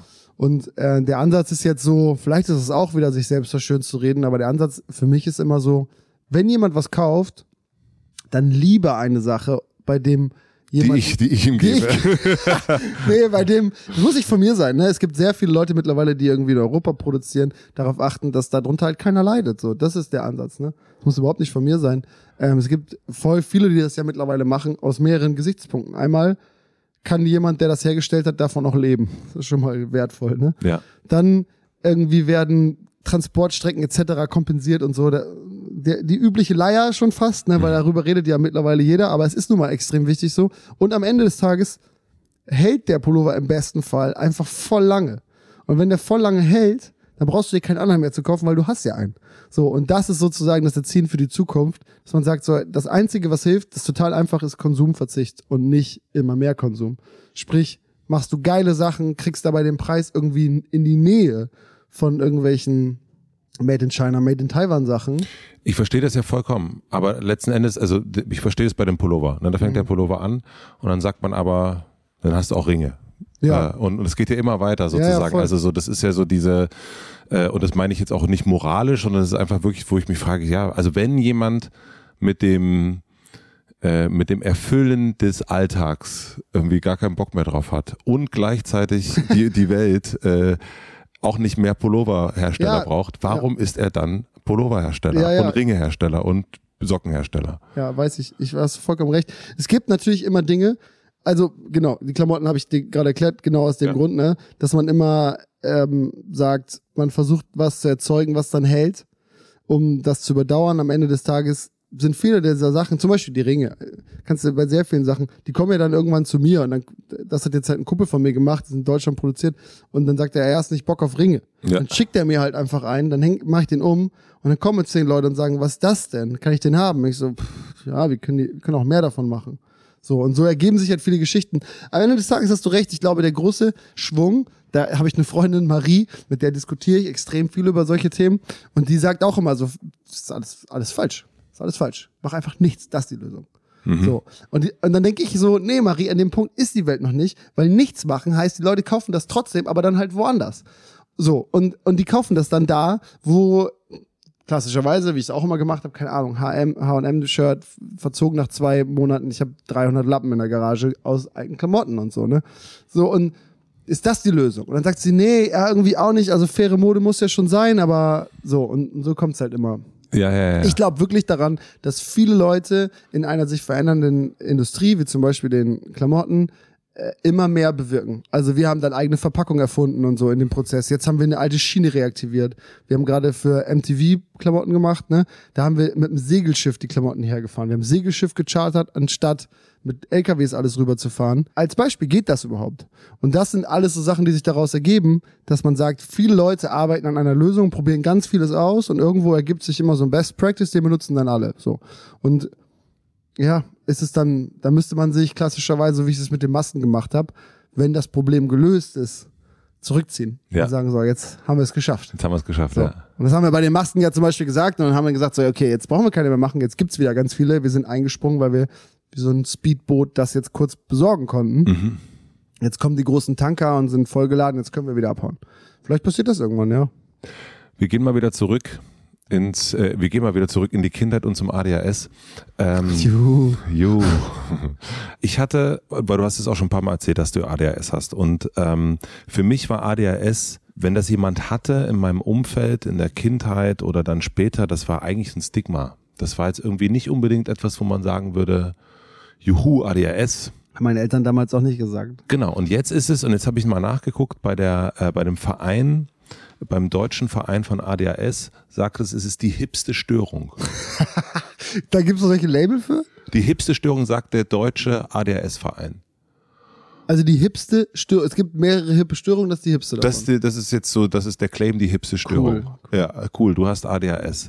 und, ähm, und das hat sich so ein bisschen, und wo ich auch denke, so, mhm, äh, also es ist interessant, wenn du das hörst. wa- Was denkst du darüber? Ja, also das ist, äh, weißt du, warum das so cool wirkt? Weil es halt viele Leute gibt mittlerweile, die das über Social Media sehr transparent zeigen, wie sie es kanalisieren konnten. Also das ist ja einfach viel Energie, wenn du das jetzt mal ganz doof sagst. Das ist aber auch noch ganz viel anderes, ne? Und diese viele Energie, wenn du so möchtest, die sorgt halt für sehr viele Sachen. Es ist ja auch eine krasse Konzentrationsstörung und so. Ich habe da viel mit dem Titus drüber gesprochen. Weißt Ja. du, von dem Ja Sketch. klar, der hat es auch. der das auch. Der hat's Und- richtig dolle. Genau, und der hat mir, habe ich dir das schon mal erzählt, als wir in Nein. Syrien waren? Ich habe mit dem in Syrien einen Skatepark mal gebaut. Und dann hatten wir so einen Moment, also zwei Stunden oder so, sind wir durch so eine Stadt gelaufen. Und vorher saßen wir, nee, wir haben Kaffee getrunken, genau. Und ich habe dann, ähm, weil er kurz weg musste, so, eine, so, ein, so ein Magazin da irgendwie gelesen. Und er meinte so, was versuchst du denn? Ich so, hä, was meinst du? Lesen, einfach so Informationen aufnehmen. Ich so, hä, was, was meinst du denn? Also Finn, das kannst du nicht. Du bist wie ich. Du kannst sowas nicht einfach aufnehmen. Du kannst dir das nicht durchlesen, dich konzentrieren und merken, das funktioniert so nicht, so funktionierst du nicht. Und dann dachte ich so, hä? Aber was meinst du denn? Also, ja, Mann, das hab ich doch Jahre versucht. Das funktioniert nicht. Wir beide müssen das machen. Wir müssen das erfahren. Wir müssen das spüren. Wir müssen das an unserem eigenen Leib. Es muss wehtun und so. Dann brennst du es ein. Dann ist es für immer gespeichert. Dann weißt du es. So funktionierst du. Und dann dachte ich da in Syrien so, fuck, der alte Mann hat recht. Ich kann nichts lesen. Ich kann nichts behalten. Ich kann mir, ich lese Bücher und überspringe 500 Seiten, ohne überhaupt zu wissen, was da drin steht, weil ich die ganze Zeit über irgendwas anderes nachdenke. Und ich, ich kann nichts richtig auswendig lernen. Ich kann dir kein Gedicht zitieren, ich kann keinen Text und so, ich kann das alles nicht. Ich weiß aber voll viele Sachen über ganz viele Dinge, mit denen ich alltäglich zu tun habe. Besser als alle anderen, obwohl ich nie irgendwas darüber gelesen habe, sondern weil ich das erfahren habe. Und so meinte er das, hat er mir das halt erklärt. Und er meinte so, ja, ob das ADHS ist oder nicht, weiß ich auch nicht. Auf jeden Fall sind wir beide gleich und du kannst es so nicht. Brauchst du einfach nicht probieren, leg den Scheiß weg. So, und das war voll einschneidend. Das hat mir echt sehr oft wieder geholfen, weil ich mich dann erwischt habe in der Situation, dass so, ja, pff, Titus hat gesagt, ich kann das nicht. Und habe das weggelegt. Und es ist wirklich wahr, ich muss das anders lernen. Und ich glaube, ähm, weil es Titus gibt, weil es so eine Kim Hoss gibt oder so, ne, die äh, nachweislich ADHS haben, aber jetzt halt mega coole Sachen gemacht haben, äh, verrückte Ideen haben, verrücktere Ideen haben als andere vielleicht und dadurch irgendwas kreieren, wirkt es super hip. Dass die Kindheit damit voll scheiße ist, die Eltern malträtiert, meine Mutter hat hundertmal gesagt, nachträglich, bis heute sagt, kann sie einfach fragen. Da, sagt sie dir, hätte es Medikamente gegeben, Alter, hätte ich den Jungen vollgestopft damit. Ich habe es nicht ausgehalten. Das war so schrecklich. Das heißt, es ist ja ein, das ist keine hippe Krankheit. Das ist voll, das ist schrecklich. Es, wenn du es schaffst in deinem Leben, das irgendwie zu kanalisieren in irgendwas, was du liebst und schaffst es da so reinzutun, dass es da irgendwas macht, ohne anderen Leuten zu schaden, dann, dann ist es ganz cool, ja. Weil, weil es dich halt einfach mehr schaffen lässt, glaube ich. Ja, das ist ja so ein bisschen diese, also ich, ich habe einen äh, ehemaligen Freund, muss man tatsächlich sagen, ähm, der hat ADHS und der hat eben, äh, und, und unter ihm haben sehr viele Leute gelitten, muss man auch sagen. Und, ähm, und er hat aber gesagt, äh, er, er nimmt keine Medikamente, weil er damit sozusagen seinen Benzinhahn zudreht. Jo. Und dass er so viel schafft, liegt daran. Wenn man so dich anguckt, dann ist ja auch die Frage, der schafft so viel. Und es gibt eben so ein paar Menschen, die ADHS haben und auch in der Öffentlichkeit stehen. Und auch gerade in der heutigen Zeit, wo so viel passieren kann, wo du so viel machst, wo es gar nicht darum geht, also welcher berühmte Mensch gerade macht nur eine Sache. Ja. Alle machen alles, äh, also die Großen. Deswegen ist dann ADHS natürlich auf der einen Seite so eine Art, ja, so ein Benzin, aber es ist am Ende auch eine Störung. Deswegen ich war total irritiert, als da stand, die hipste Störung. Und das ist eben ist plötzlich, auch witzig, ja. dass, es, dass es plötzlich cool ist, äh, ähm, äh, krank äh, eine Krankheit Ja, voll. haben. Ja, klar, aber so ist ja immer die Wahrnehmung von außen. Ich habe das genauso, wie du es gerade beschrieben hast, auch gerade mit unserem Hund gehabt. Der ist ja auch voll auf Dampf, ne? Der hat immer mega Bock, ne? Mhm. Immer, ich glaube, Hunde sind generell, so sag ich. Franzi sagt, das ist nicht mehr normal. So, und ähm, jetzt sollten, wollten, wollte sie den halt kastrieren lassen. Mhm. Und, und dann gibt's ja so eine Übergangssituation, da kriegt er so ein Hormonstäbchen und verändert seinen Charakter. Ja. Und ey, wir haben Wochen darüber diskutiert. Ich meine, so, guck mich doch mal an. Ich bin wie er. Und was du jetzt vorhast, ist ihn einfach abzuschneiden. Du willst ihn halt, du willst ihn halbieren, du willst ihn zu einem Krüppel machen. Der kann dann nicht mehr so sein, wie er jetzt gerade ist. Du kannst, du, du nimmst ihm was weg. Und das ist seine Energie, das ist sozusagen, genau wie du es gesagt hast, sein Treibstoff, sein Motor, das ist das Herz, daran hängt er so. Das macht den zu dieser coolen Person. Der geht uns zwar auch voll oft auf die Nerven, aber damit macht er halt auch richtig weirde, coole andere Dinge. Springt über wilde Zäune, rettet Leute, so nach dem Motto. Sowas macht er, ne? Und wenn man das verhindert, dann Redest du gerade über er dich oder über den Hund? ich rede über den Hund. dann, dann, Springt über Zäune und rettet Menschen. Finn Kliman. Ja. ja, ja, so in so einer kleinen äh, ähm, ja, und, und äh, ich war damit gar nicht einverstanden. Jetzt hat er dieses Stäbchen gekriegt, hat sich null verändert, keine Ahnung, ich glaube, hilft nicht, aber du weißt, was ich meine. Voll. Es geht halt um eine charakterliche Veränderung, die ich glaube, die damit auch einhergeht, weil wenn du dich so innerlich veränderst und irgendwas nicht mehr kannst oder müde bist oder sowas, dann, Ja. dann veränderst du dich ja auch, weil deine, wenn deine Möglichkeiten sich verändern, dann verändert sich dein Mindset. So. Und ich glaube, das ist total wichtig, dass man da nichts dran dreht. Voll. Du hast mir mal erzählt, also äh, hört man ja auch deiner Musik an, dass Kurt Cobain so ein musikalisches Vorbild war, wenn man so will. Und der, interessanterweise, den hat man auch, äh, sagt man auch ADHS nach. Ist es so? Ja. Steht auch auf dem, steht auch auf der Seite vom deutschen ADHS-Verein. Wird da als so äh, Testimonial gelistet. wird aber, er wird aber mit C geschrieben. Fand ich interessant. Kurt mit C. ähm, ist vielleicht ein anderer. ist vielleicht ein anderer, könnte sein, der berühmte andere Kurt Ja. Cobain. Ähm, wer war denn für dich unternehmerisch dein Vorbild? Oder wer war denn für dich so die Person? Weil das muss ja auch irgendwas gegeben haben, was dich in diese Richtung beflügelt hatte, wo du gemerkt, beflügelt hast, wo du gemerkt hast, Mensch, Geld verdienen und, und, und auf, auf äh, kluge, witzige, andere Art und Weise. Wer war das für dich? Boah, dieses, also wenn du das jetzt so inhaltlich, ne, also persönlich, gibt's da ja gar kein Beispiel, weil das finde ich eigentlich auch total doof, sich so zu verkaufen, weißt du? Also das, was du gerade meintest, das ist ja das klassische Influencer-Business, in das man immer reinrutscht, wenn man tagtäglich, Tag ein, Tag aus, immer nur lebt, um zu arbeiten, dann ist man seine Arbeit, dann ist man als Person sozusagen damit krass verknüpft und wenn dann irgendwas passiert, eine Bewerbung von dem Event im Klimansland, dann stehe ich dafür persönlich und dann wirkt das so, als hätte ich mich ähm, So meine ich das aber nicht. Okay, sondern Ich meine das eher so, wenn, wenn früher für dich ein Kurt Cobain Ja, ein, ein Vorbild war. Ein Vorbild war, musikalisch und auch ja so ein bisschen dir inhaltlich dich ja auch von ein paar Sachen abgehalten hat ne? Mhm. und so sagt, das will ich nicht, damit das und das nicht passiert. Äh, da gibt's einen Song ja auf, auf dem ersten Ja. Album drauf. Und musikalisch und künstlerisch, dann kann ich sagen, okay, das war wahrscheinlich einer deiner ersten. Aber wer war das äh, unternehmerisch. unternehmerisch? So meinte ich das. ja, also es, es gibt immer mal wieder so ähm, Amoruso zum Beispiel, die hat, ähm, kennst du dieses äh, Girlboss? Ne, äh, Sophia Amoruso. Ja, Mhm. genau. Und ähm, die hat, die hat ja so äh, Vintage-Klamotten äh, gekauft oder die alte Klamotten gekauft, dann irgendwie irgendwas abgeschnitten und wieder verkauft. Und über die gibt's ja voll viel, auch das Buch und den Film und so. Äh, genau. Und die fand ich mega cool, weil die das so locker gemacht hat. Völlig verpeilt, kiffen zu Hause, irgendwie eine Hose abgesägt da und für 500 Dollar wieder verkauft. So, das fand ich irgendwie cool, einfach wie sie war. Dann fand ich jahrelang natürlich irgendwie, wie jeder halt, ne, irgendwie Elon Musk cool und so, wie der das schafft, so viele Sachen unter einen Hut zu bringen. Ich fand aber auch immer Leute beeindruckend wie Klaas oder so. Mhm. Weißt du, dass der, der führt da dieses Unternehmen, ist aber selber irgendwie auch immer präsent, der hat diese Sendung und der ist redaktionell tätig und so. Ich fand auch Böhmermann und so immer beeindruckend, wie die das alles unter einen Hut kriegen. Halt. Die Mhm. machen so viel, das fand ich halt immer krass. Also, weil, wie oft sieht man einen Joko oder einen Jan Böhmermann oder so, wie oft sieht man die? Jeden Tag bei fünf neuen Sachen. Dann denke ich mir so, hä, die haben doch auch nur einen Tag. Also wann haben die das gemacht? Ja. So, und äh, ich fand eher, bei sehr vielen Leuten finde ich gar nicht den Output richtig geil, sondern eigentlich deren Time-Management. Mhm. Also, und dann gab es andere Leute, bei denen, ähm, es gibt ja diesen Typen, der Twitter und ähm, er ist auf jeden Fall CEO von zwei der wertvollsten Firmen der Welt, so Mhm. ungefähr. Jack Dorsey. Ja, genau.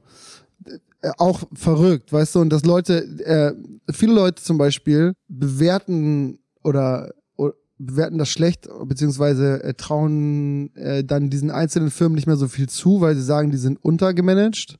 Und ich habe eigentlich eher das Gefühl, okay, ich vertraue den beiden mehr. Mhm. Weil eine Person, die das irgendwie hinbekommt, die würde theoretisch auch noch fünf weitere hinbekommen, weil es gibt eigentlich keine Grenze für solche Leute.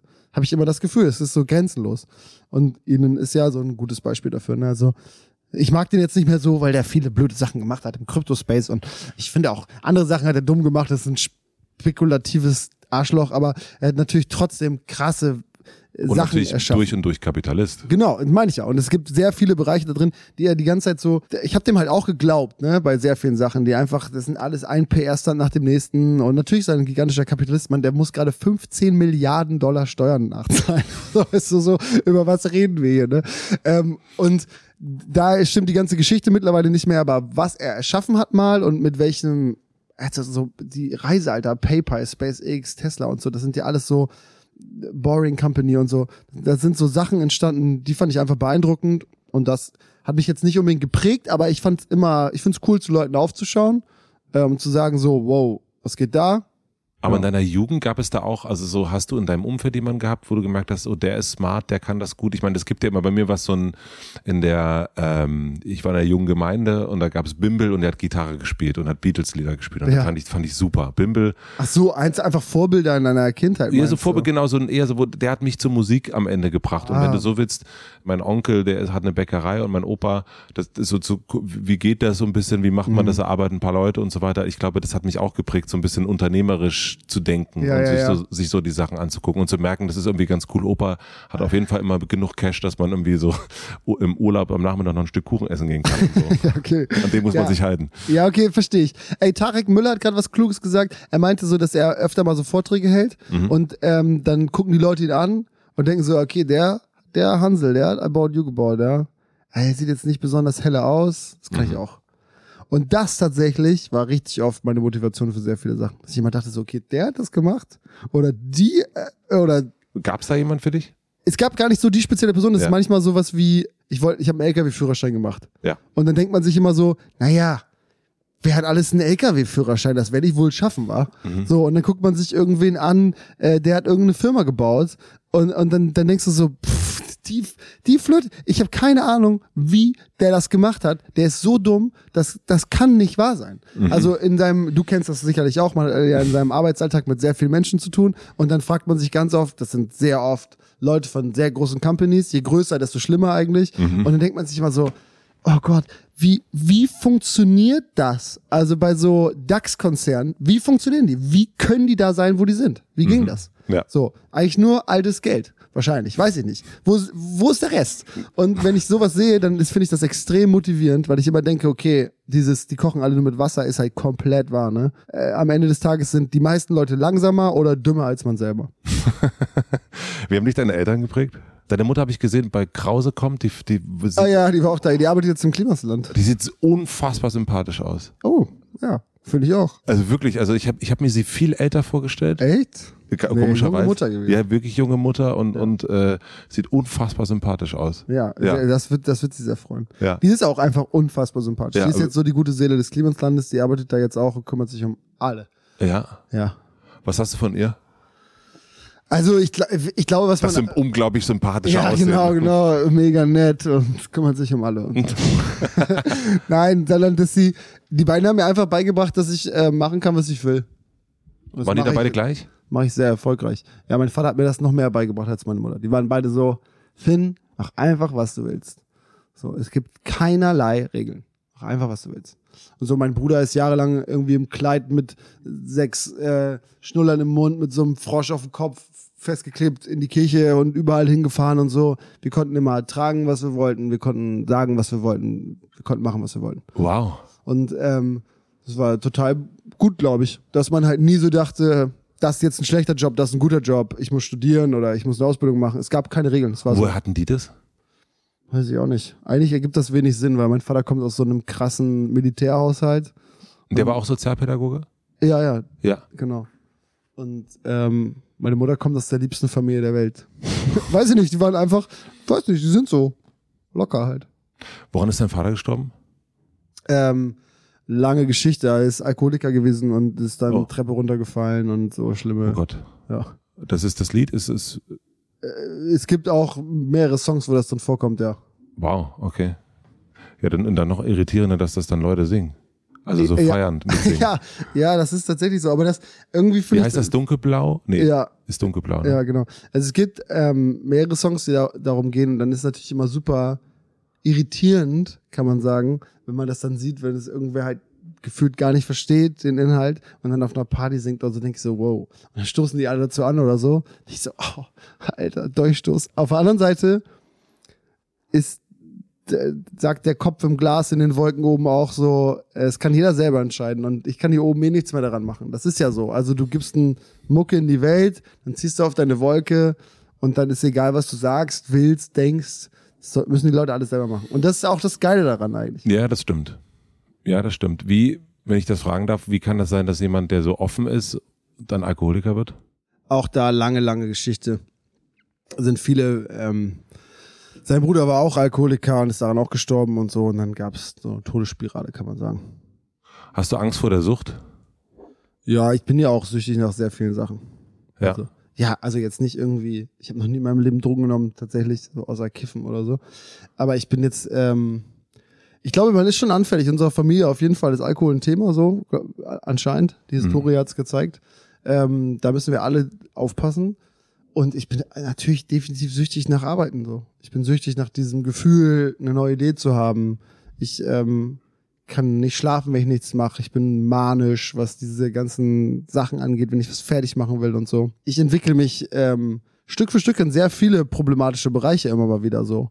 So Bipolaritäten, wenn ich irgendwie zu viel zu tun habe und mich nicht mehr darauf konzentrieren kann, irgendwas fertigzustellen oder mich oder ich kontinuierlich vom Alltag genervt werde, mich aber um was anderes kümmern möchte, dann schwingt die Stimmung um, dann werde ich irgendwie wütend und so. So will ich halt nicht sein, weißt du, ich möchte piecig mein Zeug machen. Und das geht nicht, weil der Druck von außen und der Welt immer mal wieder größer und kleiner wird. Und dann ist man halt schon so, also jetzt Substanzen, also habe ich nicht, ne, ich rauche halt, ne, aber ansonsten gibt's nix. Ich weiß nur, dass es historisch auf jeden Fall so ist, dass wir alle da ein Auge drauf haben müssen, dass wir nicht äh, anfangen zu saufen, weil das geht immer äh, in die Hose. Aber kann es nicht sein, dass Arbeit genauso äh, gefährlich sein kann wie Alkohol? Klar. Klar, ist, aber ist ein bisschen was anderes. Also ich glaube, dass der Körper tatsächlich äh, ähnlich darunter leiden kann. Ähm, ja, man muss sich davon Stück für Stück entwöhnen, wie bei allen äh, Therapien. Ey, ich, ich versuche es ja immer mal wieder. Und es gibt Phasen, und ich war gerade in Frankreich und wollte mein Leben da umkrempeln und habe angefangen, Sport zu machen und, und kein Zucker mehr und immer so französisch Podcasts. Dann wollte ich auswandern und nur noch äh, bis 19 Uhr arbeiten und nur noch ab 10 anfangen. Ich habe deine Liste gesehen. ja. Davon habe ich jetzt noch Sport machen, das mache ich noch und ich esse wenig Zucker. Das war's. Ja, aber wie, also ich meine, letzten Endes ist das, ähm, Leben scheiße ohne all das. nein, aber die, die, die Frage nach der Sucht, ne, und ich, ich frage in dem Moment auch, also auch wirklich sehr persönlich, ne, also weil es ähm, das auch in meiner Familie gibt. Und, und ich frage mich, wie sehr kann man das wirklich, wa, was kann man machen oder was liegt einfach nicht mehr in der eigenen Hand? Also so, ähm, und auch für einen selber, wenn man die Sucht hat, das ist, ähm, das kann Alkohol sein, das kann, das kann Arbeit sein. Ähm, und aber auch für die Familie, für die engen Angehörigen. Ne? Das ist ja auch so eine, nochmal eine Frage, kann ich, kann ich meinem Vater sagen, jetzt hör endlich mal auf. Ähm, was, was, kann, was kann man da, also und, Das kannst du ganz oft sagen, aber das bringt erfahrungsgemäß ähm, ziemlich wenig. Also haben wir ja alles gemacht. Das ist wirklich eine lange, lange Geschichte, so mit immer wieder hinfahren. Er ist dann ausgezogen. Das war ja auch jobtechnisch nicht möglich und so. Ne? Wir haben ein Kinderheim gehabt. Da Ja, kannst ja. du nicht immer besoffen durch die Gegend laufen. Äh, das heißt, äh, und das war wirklich der coolste Typ, ne? Also es war natürlich wie jeder Vater, mein größtes Vorbild und so. Und einfach ein cooler, extrem gebildeter, wahnsinnig weltoffener, cooler Typ. Also er hat wirklich geile Sachen gemacht. So alles, was ich auch cool fand, hat er gemacht. mhm. Natürlich, sind Väter halt, ne? Und dann, ähm, was voll der Schlag, wenn man das dann erfährt. Aber erfahrungsgemäß, und das ist jetzt auch wirklich, also sollte irgendwer das jetzt hat in seiner Familie, und es haben so viele Leute in ihren Familien, das ist Ja. einfach unfassbar, äh, solche Erfahrungen gemacht haben, so, Schlimmste, was man machen kann, ist halt sich selbst immer da also die Schuld für zu geben, was man logischerweise immer am Anfang tut. Und das nächste Schlimme ist, man glaubt, man kann das verändern. Und meine Erfahrung ist, du kannst faktisch nichts tun. Du kannst da sein bis zu einem gewissen Punkt, bis es niemand mehr aushält. Ähm, aber du kannst ihn wieder dazu zwingen, aufzuhören. Du kannst, ich habe den öfter eingeliefert, nimmt, nimmt keiner auf, all solche Sachen. Wir haben die krassesten Geschichten hinter uns, ne? Ähm, und halt eine lange Zeit an Leiden für alle Beteiligten. Und das Einzige, was man, glaube ich, machen kann, ist tatsächlich sich zu distanzieren. Und dann kannst du Glück haben, dass er das hinkriegt, oder du hast Pech wie bei mir. Mhm. Und also, und das ist gar keine Beratung, weil wie gesagt, es ist immer unterschiedlich. Es gibt voll viele gute Stellen, ähm, wo man hingehen kann und sich da informieren kann, weil ich das jetzt einfach extrem viel mitbekommen habe in meinem Umfeld. Fragen mich halt auch viele Leute, weil das manche wissen so, dass es bei uns war. Ich habe damit schon voll vielen drüber geredet, wie es bei mir war, was man machen kann. Aber am Ende, meine Erfahrung ist, du kannst eigentlich fast nichts machen. Entweder kriegen die selbst die Kurve oder nicht. Mhm. Und ähm, schwi total schwierig. Ich hoffe, dass es läuft bei allen anderen anders. Aber äh, man muss dann irgendwann einfach so Abschied davon nehmen und sagen, so. Und ist das, also, also du redest über deine Sucht ja relativ lapidar schon fast manchmal. Also so, ne? So Die fühlt sich halt nicht so an, als wenn ich auf ein Leberversagen hinsteuere, weißt du? Eine Arbeitssucht ist ein bisschen was anderes, als mit gelben Augen verballert durch eine Straße zu laufen, irgendwie nachdem du gerade deinen Führerschein zum dritten Mal verloren hast und so. okay. Das ist einfach so, der Unterschied ist ein anderer. In meinem Fall, und die, und natürlich, du hast vollkommen recht, weil es ist, ich weiß nicht, ob es wirklich ähnlich gefährlich ist, aber die Gesellschaft reagiert natürlich völlig anders auf diese zwei Süchte. Das eine wird gefeiert, das andere wird verachtet. Würde ich nicht, also würde ich nicht unbedingt behaupten.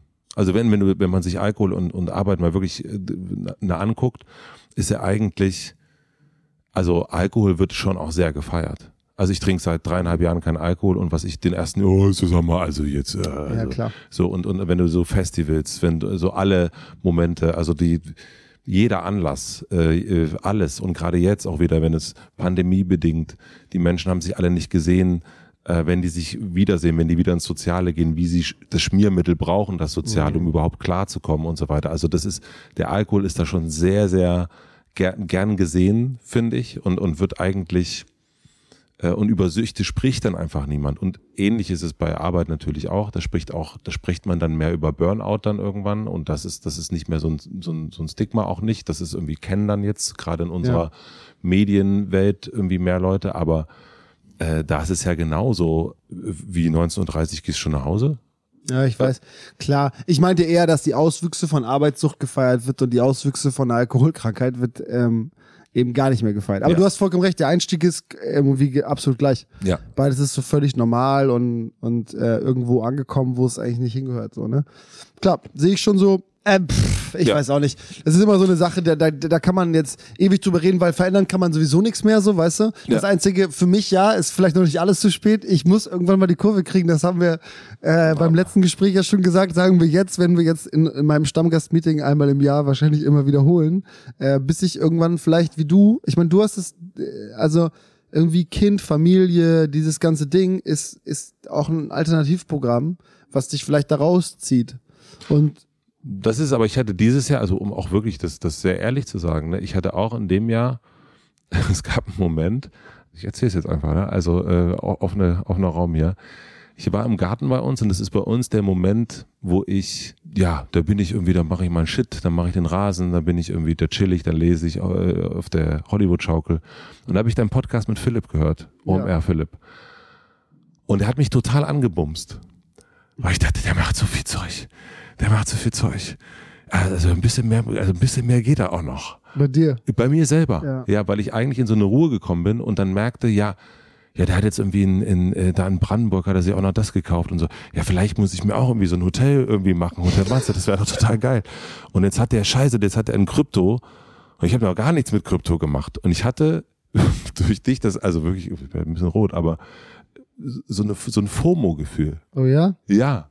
Und so ein ganz, äh, und ich habe so ein bisschen, ich habe wirklich ein paar Tage gebraucht und eine gute Freundin, die gesagt hat, Komm mal klar. komm mal klar, was Ja. ist los, dir geht's doch gut. So, ne? Und, und es stimmt auch. Dann wieder, so, wenn man auf sich selber guckt und sich das selbst nicht im Außen ist und nicht im Vergleich Ja. ist, dann, äh, aber das war ganz komisch, das zu hören. Das kenne ich ganz wenig. Aber ich Krass. glaube, weil wir uns auch ein bisschen kennen und ich dich Ja. so verfolge, und dann kommt sowas, und du siehst sowas, paff, und dann macht er das und dann macht er das und dann macht er das. Und man denkt sich so ein bisschen, ja, ich liege jetzt hier einfach nur auf der Hollywood. Also, Eigentlich müsstest du sagen, und ich liege hier nur auf der, und ich liege hier auf der Hollywood Chocolate. Wie geil ist das denn? genau. Und So. das ist, ja, ja. Das müsste man eigentlich sagen, aber das kriegt man immer nicht hin. Genau, jetzt habe ich auch. Hast du denn in Krypto investiert dann? Nein. Schade, weil es ging richtig ab noch. Siehst du. FOMO. Ja, nee, also ich, ich glaube, das ist auch wirklich eine Sache, die mir viele Leute immer vorwerfen und vielleicht auch zu Recht, ne? Es, es ist natürlich so, weil ich erzähle das mit einer extremen Begeisterung, weil ich dafür extrem begeistert bin.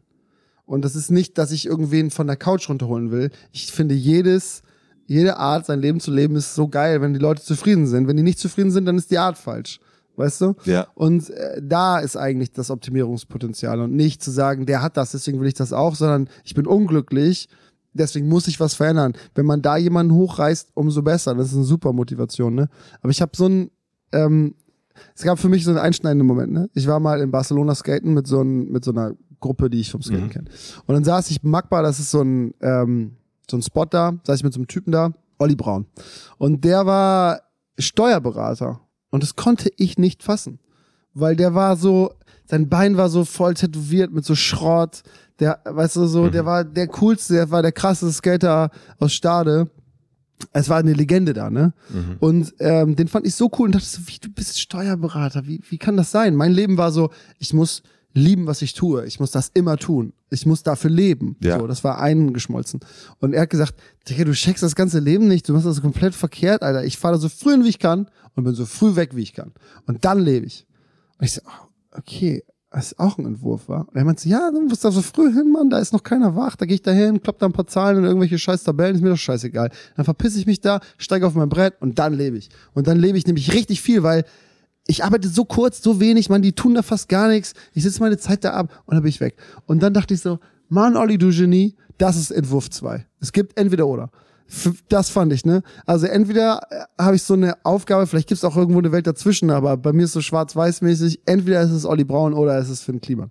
Ist Mhm. äh, so, ich, ich hätte, ich könnte wahrscheinlich einen Job machen, den ich scheiße finde, wenn ich den nur ganz wenig machen müsste. Und danach würde ich all meine Träume und Hobbys, nichts anderes habe ich ja da, ne? Ja. Dann halt danach machen. Wann So. war das? Boah. Habe ich da schon Führerschein? Weiß ich nicht. 16, 17, 18, so. Mhm. Wahrscheinlich, glaube ich. Weiß ich aber auch nicht. Vielleicht war ich auch ein bisschen älter. Nee, ah, ich glaube, ich war Voll älter. geil. Ja. Aber vor, vor so, vor, nee, es war ein bisschen später. Ich glaube, vor so 10, 11 Jahren so. Ja, ungefähr.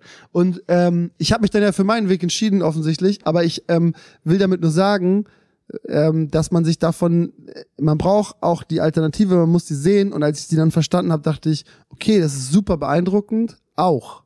So. Ja. Beides ist absolut in Ordnung. Und dann habe ich gesehen, für mich nichts, aber es gibt extrem viele Schattierungen von diesem Schwarz und Weiß, wo jemand dann damit extrem glücklich ist. Und damit ist es der perfekte Weg. Du brauchst nichts von dem zu tun, was ich mache, sondern du musst nur das machen, was du gerne machst, was dich dann glücklich macht. Und das ist dann der perfekte Weg. Super, da hast du den schon gefunden. Ich bin ja noch auf der Suche. so Und äh, das ist vielleicht auch nicht besser. Ja, ja, das ist also das ist ja so ein äh, so Neidsituation oder FOMO kommt ja eigentlich dann in dem Moment zustande, wenn du eigentlich nicht bei dir bist, wenn du nicht bei deinen eigenen deinen eigenen Bedürfnissen bist, was du jetzt gerade brauchst.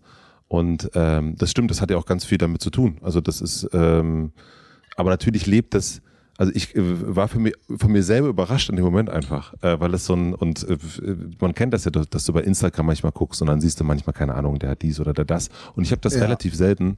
Ich Ähm, das relativ oft. ja. Ja, keine Ahnung. Kennst du hier so David Dobrik oder so? Der hat mich eine Ja. Zeit lang sehr begleitet. Und ich Ja. dachte so, fuck man, der Typ macht alles. Mhm. Er macht alles, was cool ist. Mhm. So, und das fand ich irgendwie so geil. Der hängt nur mit seinen Freunden ab und dann hat man sich natürlich mehr Vlogs angeguckt hinter die Kulissen. Dann merkst du ganz schnell, das ist auch alles nur. Ja, und da kam dann noch, glaube ich, so ein, Ja, es gab sehr viele krasse Geschichten über ihn. Ja. Äh, nicht Ja. über ihn, über seinen Kumpel, ne?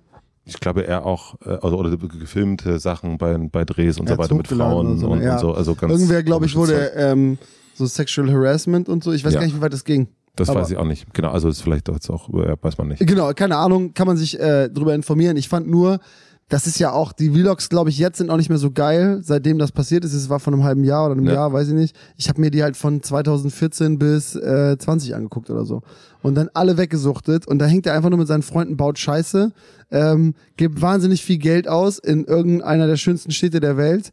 Und das macht jetzt Mr. Beast eigentlich. Ja, genau, jetzt macht das Mr. Beast. Ja, den finde ich aber nicht so cool. Den finde ich auch nicht so gut, aber was ich mir neulich angeguckt habe, und das fand ich richtig schön, ist Casey Neistat, Mhm. der ja auch sehr vlogmäßig und ich habe Ja. immer, für mich war der auch mal so ein bisschen so ein Du und er, irgendwie habe ich so Parallelen Das gesehen. ist sehr, äh, das finde ich schmeichelhaft. Und er wurde in einem Interview gefragt, äh, warum er jetzt nicht mehr so viel macht. Mhm. So, und dann meinte er, naja, ist ja schon so, dass er sich irgendwie morgens dann so überlegt, was er jetzt, dass er so einen geilen Film machen könnte und so weiter und so fort. Und dann sitzt er aber im Garten und sieht er seine Tochter, dann sieht er sein Surfbrett.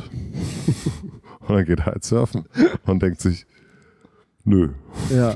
Und das fand ich irgendwie beruhigend, dass Ja. es das, äh, dass er sich vorgenommen hat, nichts zu machen und es auch schafft. Und, und also jetzt in dem Moment schafft, hat auch gesagt, das wird nicht für immer so sein, aber jetzt im Moment versucht er einfach nicht Neues, neue Sachen zu machen und nicht irgendwie das Next, Next, Next, sondern zu gucken, ich bin jetzt irgendwie für meine Kids da, ich gehe surfen, Ja. äh, gucke, dass ich irgendwie eine geile Welle habe und ich habe genug auf, auf dem Konto, dass es irgendwie äh, äh, vollkommen reicht. Ja, ich glaube, das ist immer so, es gibt diese Momente, die, die, da steuerst du jetzt ja anscheinend auch drauf zu und so, dass man halt mal überlegt, man zieht sich aus bestimmten Punkten raus, einfach weil man schon viel gemacht hat so und jetzt reicht's gerade einfach. Ja, und die für den Moment. Ja.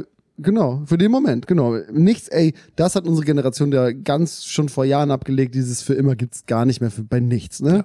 Also, ich mach das nie wieder oder ich mach das für immer, gibt's beides nicht. Nee. Also, Und das ist sehr beruhigend, finde genau, finde ich auch, das gibt, nimmt den Druck aus allem. ich. Mhm. Also das Schlimmste, was man machen kann, ist seinem Kind zu sagen, du musst jetzt eine Ausbildungsstelle suchen, die du 45 Jahre machst oder so. Alter, was ist das für Druck, ey? Das war, und das war ja vor 20 Jahren absolute Realität, ne? Und jetzt ist das zum Glück alles weg. Nur ich will sagen, damit rette ich mich und auch meine Beziehung und meine Familie seit vielen Jahren, dass ich immer sage, na ja, irgendwann wird der Moment kommen, da habe ich da keinen Bock mehr drauf. Jetzt gerade brauche ich das. So, und ähm, ich hoffe, dass der dann irgendwann auch kommt. Ich meine, bei Casey war es so, es ist bei sehr vielen Leuten so gewesen, ähm, dass sie dann einfach ein bisschen zurückschalten, ne? Ich habe neulich habe ich äh, Farin Urlaub interviewt Ja. und ähm, ich habe ihn gefragt, weil er sagte irgend- während des Gesprächs, naja, ich muss ja schon sehr lange nicht mehr irgendwas Ja. machen und, und aber auch so süß und suffisant und ähm, und dann fragte ich ihn, warum es denn so wenig anderen gelingt, weil ganz viele, die man auch so kennt, Also müssen, aufhören, meinst du? ja, der, Ja. So, der- oder so, die müssten nicht mehr und, und, und sind so entspannt. Und Ja. er meinte, na, die haben keine Hobbys. Hm. Die definieren sich oder identifizieren sich nur mit dieser einen Sache, die sie machen. Und Was hat er äh, denn für Hobbys? Reisen, Ich dachte, fotografieren. reiten. Reiten, Reiten glaube ich ehrlich gesagt auch. Also ich glaube alles, ganz viel lesen, hat 8000 Bücher zu Hause Boah. und ist ein, äh, nerdet sich in alles komplett rein. Und Geil. äh, für ihn ist dann so Pandemie, ja super, äh, kann ich ja ganz viel lesen. Kann ich einfach weiterlesen. kann ich einfach weiterlesen und muss nicht raus. ähm, es gibt nicht mehr so viel Zeit. Ja. Hast du, das war der Satz, den du erst Ja, ist gesagt hast. so. Und ähm, Das ist ja nur, ganz kurz, das ist ja eine exponentielle Funktion. Je älter du wirst, desto weniger Zeit, nicht nur bis zu deinem Tod hast du, sondern desto schneller läuft sie auch noch. Das ist also ein Doppelkonglomerat an Scheiße, dass du, je älter du wirst, desto schneller geht der Tag rum und so. Und das heißt, du musst dich immer mehr beeilen.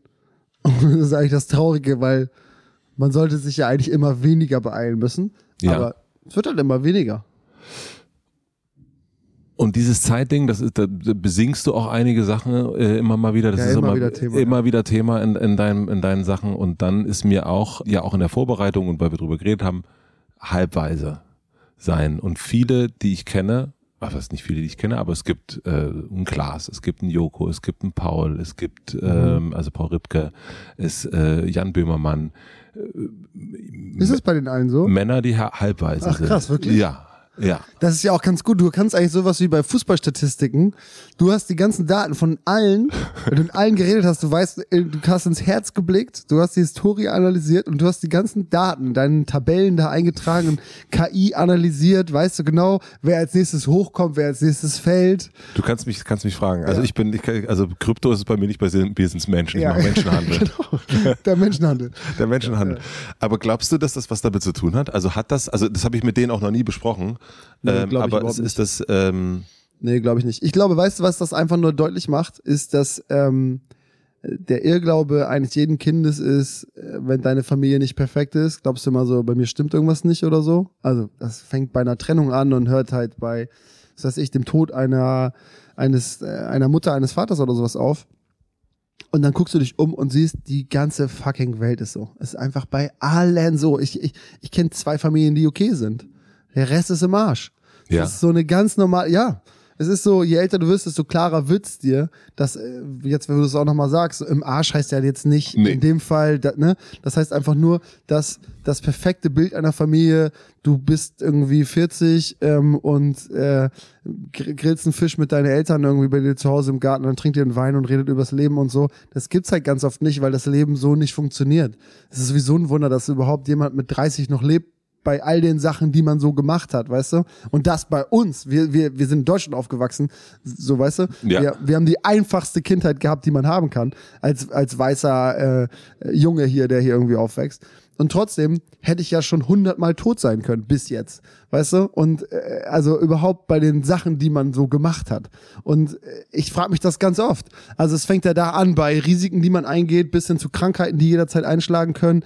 Ähm, ähm, äh, und da, da meine ich äh, Sachen, für die man nichts kann oder auch andere Sachen, für die man was kann oder so, egal in welcher Form, ist es ein Wunder, wenn man das schafft, 60 zu sein zum Beispiel und lange einen Partner zu haben, beide sind gesund und die ganze Familie ist glücklich und alle lieben sich. Das ist ein Wunder. Ja, ist ein absolutes Wunder. Ja. Und warum ist dieses Endlichkeitsding aber bei dir so ein in deiner Kunst und dann ja auch in deinem Leben so ein Dauerthema? Das habe ich zum Beispiel, das habe ich nicht so. Ich denke nicht besonders viel über so eine eigene Endlichkeit nach. Ich habe nicht so ein Todes, morgen könnte alles vorbei sein. Du singst es auch in Minute, ne, in, dass, dass ein Leben vorbei sein kann und man verbluten kann. Aber bei mir ist das nicht so allgegenwärtig, ehrlich Das ist gesagt. gut. Kennst du hier von, ähm, von Matt, ne, wie heißt er nochmal? Jeremy? Äh, äh, Jean-Remy Format? Ja, genau. Der hat doch so eine Uhr gebaut, die rückwärts läuft. Kennst du die? Nein. Das ist der Inbegriff von genau diesem Denken, wenn Leute das haben. Er hat das anscheinend auch. Der hat sich mal sein ähm, Todeszeitraum, Todesdatum und Uhrzeit ausrechnen lassen. Ja. Also im Sinne von, wann ist er geboren, in welcher, wie, was ist das Durchschnittsalter, bla bla bla, in einem Mann, der so und sowas macht. Und diese Uhr ist konfiguriert mit seinem Todeszeitpunkt und läuft ab dem Zeitpunkt rückwärts in Sekunden. Das heißt, er guckt darauf und sieht zu jeder Sekunde, wie er eine Sekunde weniger hat bis zu seinem Tod. Und in dem Moment, wo er sterben würde, dann noch nicht tot ist, switcht die um und dann steht da Still alive, it's a gift oder so ähnlich. Wow. Und ähm, als ich das gehört habe, dachte ich so, yo, ich denke ganz genauso. Ich denke 100% genauso. Es ist so, die, die, die Zeit auf der Erde ist krass begrenzt und es gibt so viele Sachen. Er ist ja dann so ähnlich wie ich. Ich habe jetzt ja auch mal öfter mit dem äh, sprechen können, so was, was mega cool, weil das ein extrem inspirierender Typ ist. Und ich glaube, wir sind ähnlich in der Form, dass wir eigentlich machen können, was wir wollen. Wir haben alle Möglichkeiten, die es gibt. Jetzt selektier mal bis du tot bist, weil du weißt, du kannst nicht alles machen. Du musst jetzt davon eine smarte Auswahl treffen, aber du weißt, dass du so viel wie möglich davon willst. Und jetzt musst du halt reinhauen. So und so, so lebe ich. Und du weißt aber nicht, woher das kommt, bei dir oder bei ihm? Nö. Ich glaube, es ist so, wenn man sich, wenn man ins, das ist so, wenn man in den Geschmack gekommen ist von Möglichkeiten, dass man dann hungrig danach wird. Okay. Und satt? Gibt's das? Ja, das glaube ich eben nicht. Und das ist dann das, was zum Beispiel Casey dann anscheinend geschafft hat. Ja. Der hat dann irgendwann mal so einen Moment gehabt, der ihn so aufgeweckt hat, weil er dachte so, ich bin eigentlich auch ein bisschen satt. Ja. So, und ähm, das, glaube ich, ist der beste Ausweg. Das ist ja so, als wenn dein Auto jahrelang immer nur beschleunigt und du siehst eine Ausfahrt an äh, der nächsten so aneinander an dir vorbeirasen, aber du nimmst keine. Und, und irgendwann schaffst du es halt mal, obwohl du noch Sprit hättest und so, das ist das Allerbeste, abzufahren, um die nächste Tankstelle zu suchen, so ungefähr. Das finde ich ist eigentlich, das, das ist ein total goldener Moment, wenn du das hinbekommst, mit noch Treibstoff im Tank und nicht halt verreckend auf dem Standstreifen stehend, ähm, aka Burnout oder was auch immer, auf diese Autobahn zurückgelassen zu werden, sondern abzufahren, da wo du hin willst, nämlich. So, und wenn du das hinbekommen hast, das ist das Geilste. Ich weiß bloß noch nicht genau, wo ich hin will, weißt du? Und das ist ein bisschen die Schwierigkeit, deswegen beschleunige ich weiter. Deswegen stehst du die ganze Zeit, also du weißt im Grunde, du stehst vor diesem riesigen Buffet und hast noch nicht irgendwie, äh, Genau, der Teller ist so, ich pack da immer mal wieder so ein bisschen was drauf, aber so. ich habe das heute früh, ähm, ich war, bin in der Superbude und da sehe ich das immer, da gibt's ja so ein, so ein, so ein Buffet und dann sehe ich, äh, wie die Menschen in, in Hotels Weil dann sind die jetzt mal da und wie die die Teller vollhauen, wie die ja. das einfach nicht. Die sind äh, auch nicht satt. Die sind auch nicht, nein, das ist wirklich, das ist ein, die kommen mit den, wie kann man denn morgens so viel essen, denke ich dann ja. ja, aber das ist auch, das sind zwar unterschiedliche Sachen. Ja. Es gibt, bei denen ist es nämlich so, und das ist eine Sache, die man relativ schnell ablegt, dieses ähm, äh, satt und Geldsausgabe äh, nebeneinander zu stellen und zu sagen, ich habe das bezahlt, also muss ich jetzt essen. Ja, und okay, ich, Punkt. Ja. Zum, so, ne? und, und das ist eine Sache, die du auf deiner Autobahnfahrt ganz schnell lernst. So, das hat nichts miteinander zu tun. Dieses Sättigungsgefühl setzt bei irgendwas ganz anderem ein. Das hat keinen finan finanziellen Anreiz oder die Gegenüberstellung davon hat damit gar nichts zu tun. Und ist das bei dir dann auch mit dem, weil du das Geld sagst, ist das, äh, spielt das für dich eine Rolle? Ich meine, letzten Endes spielt eine Rolle, und das, darüber haben wir gesprochen einmal, das geht dir darum, äh, in, in einem Verhandlungsmoment so viel Kohle rauszuholen, wie es nur irgendwie geht, damit du dann so frei sein kannst und deinen Kram machen kannst. Und es ist ja eigentlich jetzt so, dass alles, was du machst, zumindest wirkt es so auf mich, ist ja alles finanziert und überall kommt Kohle rein. Alles ist monetarisiert. Ja. Warum? Also auch nicht ganz, ne? Es gibt immer wieder so, nimm dir zum Beispiel diese LDGG-Geschichte mit diesen Wohnungen da da haben wir so angefangen und aus Versehen ein total langweiliges Vermietungsbusiness ähm, gebaut. Ja. Das habe ich dann gemerkt und habe dann gesagt, so, so letzte Woche, okay, wir müssen hier generell alles ändern. Ne? Das geht so nicht. Wir nehmen jetzt alle Preise, halbieren die. Und dann, ich habe einen Bauleiter und eine Marketingleitung und die meinen so, ja, und wie wollen wir das dann finanzieren? Weil das trägt sich dann ja gar nicht mehr. Ich so, ja, dann machen wir einfach so Kooperation mit Leuten und die refinanzieren sozusagen, die subventionieren die Urlaube der Leute. Ja. Weil das ist doch voll geil, da kommt voll viel Kohle rein, die stecken wir einfach da rein, damit die weniger zahlen müssen. Und dann gehen wir noch einen Schritt weiter und sagen, jeder, der was bucht, der kann eigentlich einfach, weil der jetzt dann so wenig zahlen muss, ja. kann einfach mehr zahlen. Und davon können dann Leute, die gar kein Geld haben, nämlich das war die ursprüngliche Vision davon, ja. da Urlaub machen. So, und ähm, da ist jetzt halt das dann krasse Kalkulation, da spielt Geld eine wahnsinnig große Rolle, weil das muss irgendwie hinhauen, damit ich damit nicht untergehe. Ne? Ja. Ähm, verdienen werde ich damit erstmal nix so. Mhm. Ist auch egal, deswegen, das ist sehr oft sehr egal. Ich persönlich habe ich, ich hab nur mein Gehalt, ne? Es ist immer so blöd, weil mir gehören natürlich dann irgendwie zehn Unternehmen oder so. Aber davon beziehe ich nichts. Ich habe nirgends ein Gehalt, ich habe nirgends irgendeinen Vertrag oder so, sondern ich arbeite dafür einfach für die Sache. Bin der Einzige, der im Klimasat nichts verdient und all solche Sachen. Aber ich, mir gehört das natürlich am Ende des Tages. Das ist meine genau. Inhaberschaft. Ne? Genau, also das ist ja, das ist ja dann trotzdem und äh, man sieht auch, wie du auch bei, bei der Hausboot-Doku, dass du mit Geld relativ ähm, fleißig äh, umgehst, äh, umgehen kannst. fleißig? Du bist fleißig in der Geldausgabe.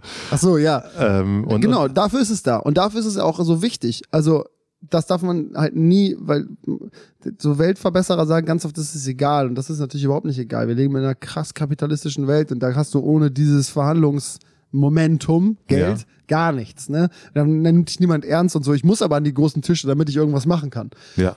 Dafür braucht man immer Kohle. Die Frage ist halt dann, wie setzt man das ein und so. Ja.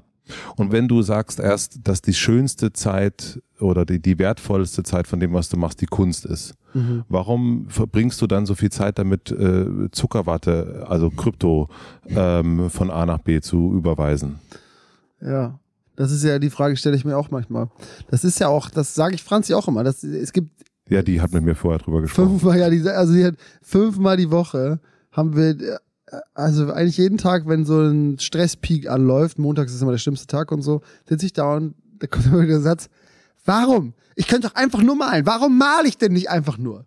So. Weil ich das selbst dann ganz oft nicht verstehe. Warum tue ich mir das an? Warum? Und äh, dann nächsten Tag denke ich wieder so, ah, man könnte doch auch und das wäre doch geil und so und dann macht man das und dann steckt man da wieder drin. Und dieser, dieses, dieser Moment, dieser Idee und der Umsetzung, der gibt mir halt ein super geiles Gefühl und vielleicht sogar ein besseres in dem Moment als das Malen. Und deswegen äh, äh, hascht man da so hinterher. Aber ist es dann auch immer, also das hast du erst auch schon gesagt, dieses, also jemanden zeigen, das kann ich auch noch. Also das ist etwas, ja, was ich so. Äh ja, na klar, ich glaube, ne, das kann man auch nicht ganz wegdenken. Ne? Ich finde es halt cool, wenn, ähm, wenn man was macht, wo alle anderen gesagt haben, das ist unmöglich. Das sind natürlich coole Sachen. Aber das sagt doch bei dir jetzt kaum jemand noch das ist unmöglich. Ja, also nee, gerade wenn du jetzt sagst, äh, wenn jetzt Finn Kliman sagt, ich gehe jetzt in NFTs rein, ähm, A, A, versteht das erstmal niemand und B, bei dem, wie man dich jetzt kennt, ist es ja doch eher so, dass man, jetzt sagt doch kaum auch einer, Nee, also das kriegt er nicht hin. Es ist ja eher so, also da, ja, jetzt ist man in der Beweispflicht eher, jetzt, ne? ja, jetzt voll. Also es ja. ist ja nicht, äh, also ich Ja, vielleicht ist es jetzt nicht mehr so, daran glaube ich nicht, sondern es ist eher so, ähm, dass man selber denkt, man muss das jetzt beweisen. Ja. Es kann sein, dass das äh, ein Teil davon ist. Ja, ich glaube auch, ja, vielleicht ist der Druck gar nicht von außen da. Man macht sich, aber das ist ja auch total wichtig zu wissen, dass man so viele Sachen, von denen, die man macht, ne, von denen man denkt, dass sie so viele Leute interessieren, die interessieren die ganzen Menschen Scheißdreck so. So wie, ne, das ist der klassische Gedanke, kann ich so rausgehen und so, wo man denkt, so, ja, die sehen dich alle eh nicht so. Also die gehen an dir vorbei in der Großstadt. Es interessiert keine Sau, ob du da jetzt irgendwie einen Pickel hast oder keinen und so. Und so ist es im Alltag eigentlich auch. Also die interessieren sich ja, die sitzen, stehen nicht morgens auf und sagen, oh, was macht Finn Kliman wohl heute, aber das wohl schafft und so. Ich denk aber, die denken das. So, und dann, so, weißt du, und so ist es, das ist der Pickel des Alltags halt, den man so. Aber es ist ja eine, eine, eine, eine der Wunsch natürlich auch logischerweise nach Liebe, ja, hast, äh, nach, nach Bewunderung. Und ähm, wir haben es ganz, ganz am Anfang äh, heute schon, hast du Shitstorms jetzt zum ersten Mal. Also das war damals, als du Musik immer angefangen hast, Musik zu machen, war so die einzige eher so, naja, mag äh, ich nicht und so. Nee, oder eher YouTuber machen so, jetzt Musik ja. und dann äh, waren aber dann doch, so, zumindest in meiner Wahrnehmung, viele Menschen darüber überrascht, wie gut du das machst. Und ich habe aber auch gemerkt, dass es in, in den letzten Jahren auch ja viel mehr auch Kritik gab. Also so äh, Sachen, die dir, ob das da ging es um, äh, bezahlst du die Leute eigentlich richtig? Äh, jetzt vor ein paar Wochen Böhmermann, der äh, sagt irgendwie, ging es um CBD-Öle, lebt ein Workaholic live vor und dann verkauft er den Leuten äh, äh wieder die, äh, ja, die das Mittel. Ich vor vielen Jahren geplant, diese die, Mit, die Mittel. Ähm, was ist, was ist bei dir dann los in deinem Kopf, wenn du, wenn du merkst, der Applaus und die Bewunderung äh, schwingt über in Aha. Naja, auf der einen Seite weiß ich natürlich, ich hatte irgendwann so einen Song, da habe ich gesagt, wer viel macht, macht viel kaputt. So, ne? Und das ist ja auch so. Wenn du dich in alle Sphären begibst, mit jedem irgendwas zu tun hast und tausend Sachen ausprobierst, dann kannst du ja erstens nicht alles perfekt machen, so. Das heißt, es wird immer irgendwo sauer aufstoßen. Ob du das jetzt gut oder schlecht gemeint hast, ist eh scheißegal, ne? Und natürlich bietet das, was ich tue, an so vielen Feldern auch, ich sag jetzt mal, Interpretationsspielraum, so, weil man, man kann alles, alles auf der Welt so auslegen, wie man möchte, so, ne? Und mich nervt dabei einfach nur, dass ich dann gleichzeitig denke, und ich sitze dann da zum Beispiel, wie immer, man fragt immer als erstes seine Frau und sagt so, ey, habe ich das jetzt falsch gemacht oder was? Und sagst du so, also naja, na klar habt ihr irgendwie für Way in diesem Fall ja. Hanf angebaut. Aber warum habt ihr das gemacht? Für das Dorf, wir haben zwei äh, Landwirten äh, einen Job gegeben, so, die haben das geerntet. Wir haben die beste Faser der Welt, Hanf produziert. Leute konnten da rein, das ausprobieren und wir haben irgendwie ein Zeichen gegen Monokultur setzen wollen, indem es irgend, also auch ein bisschen falsch platziert, aber dass es nicht nur Mais bei uns gibt, sondern halt auch Hanf. So, wo ist jetzt das große Problem? In Deutschland produziert, von der deutschen Firma verarbeitet, ist doch eigentlich geil. So, und dann denke ich mir so, ja, ist einfach geil. Ist eine super Kooperation an einer geilen Stelle. Ob du jetzt, also CBD, dieses Thema ist voll nervig, aber ich benutze das ja wirklich gegen Sportverletzungen. Franzi nutzt das gegen Regelschmerzen und ähm, Franzis Vater sich das drauf, nachdem er auf der Baustelle war und so, ne? Ob das jetzt bei Jan Böhmermann hilft oder nicht, ist doch Franzis Vater scheißegal. Und wenn du gerne Globuli frisst, weil du dich damit besser fühlst, dann viel Spaß damit. Und ich finde, dass das hat mich nur geärgert in dieser Situation. Ich denke so, lass die Leute doch machen so. Ähm, dass sich Leute an irgendwas bereichern, willkommen im Kapitalismus. Äh, es gibt irgendwie ein Produkt, das verkauft jemand, dabei verdient jemand Geld. CBD-Produkte sind teuer, ja, finde ich auch, ist so. Bei mir helfen sie. Heißt nicht, dass du das kaufen musst. Wer sich dann aber in der Sendung auch über eine, ich kannte die blöde Decke nicht oder was das da war, aber über teure Produkte äh, beschwert oder so, das sagt er, und diese Decke kostet 250 Euro. Denkst so, okay, wenn sie handgemacht ist und hier gefertigt wurde, ist ein fairer Preis, da wurde halt jemand mal nicht beschissen bei der Produktion. Was regst du nicht jetzt auch noch darüber auf und so? Also es gab so verschiedene Punkte da drin.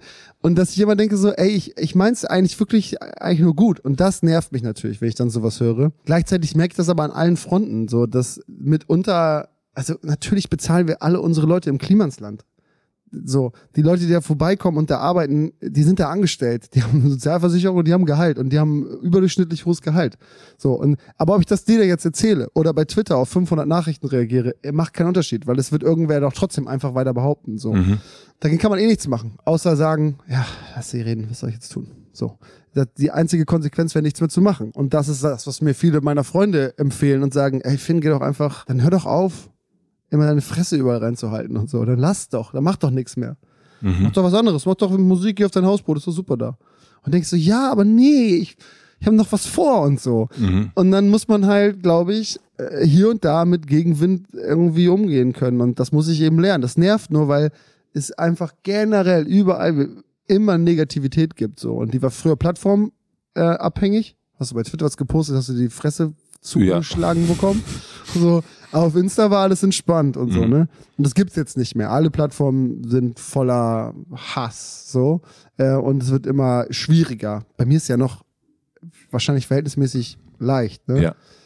Äh, da frage ich mich aber, wie Leute das zehn Jahre in dieser Branche ab aushalten und bei jedem Posting, bei jedem Satz, bei jedem allem einfach nur, nur Ärger kriegen. Es gibt ja so Sinfluencer und so, ne? Mhm. Die sind ja in der schlimmsten Ecke, der, die es gibt.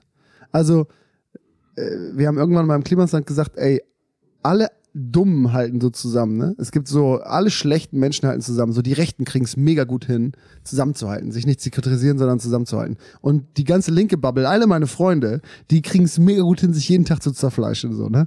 Ähm, und wir kämpfen ja für die gleichen Sachen, weißt du, wir sind generell für die gleichen Dinge da. So, wir setzen uns für die gleichen Sachen ein, ähm, wir, wir haben das gleiche Mindset und so, aber nehmen uns dann Kleinigkeiten, um uns daran aufzureiben und mit dem Finger auf irgendwen zu zeigen. Das finde ich halt doof, weil das zerspaltet das alles noch weiter.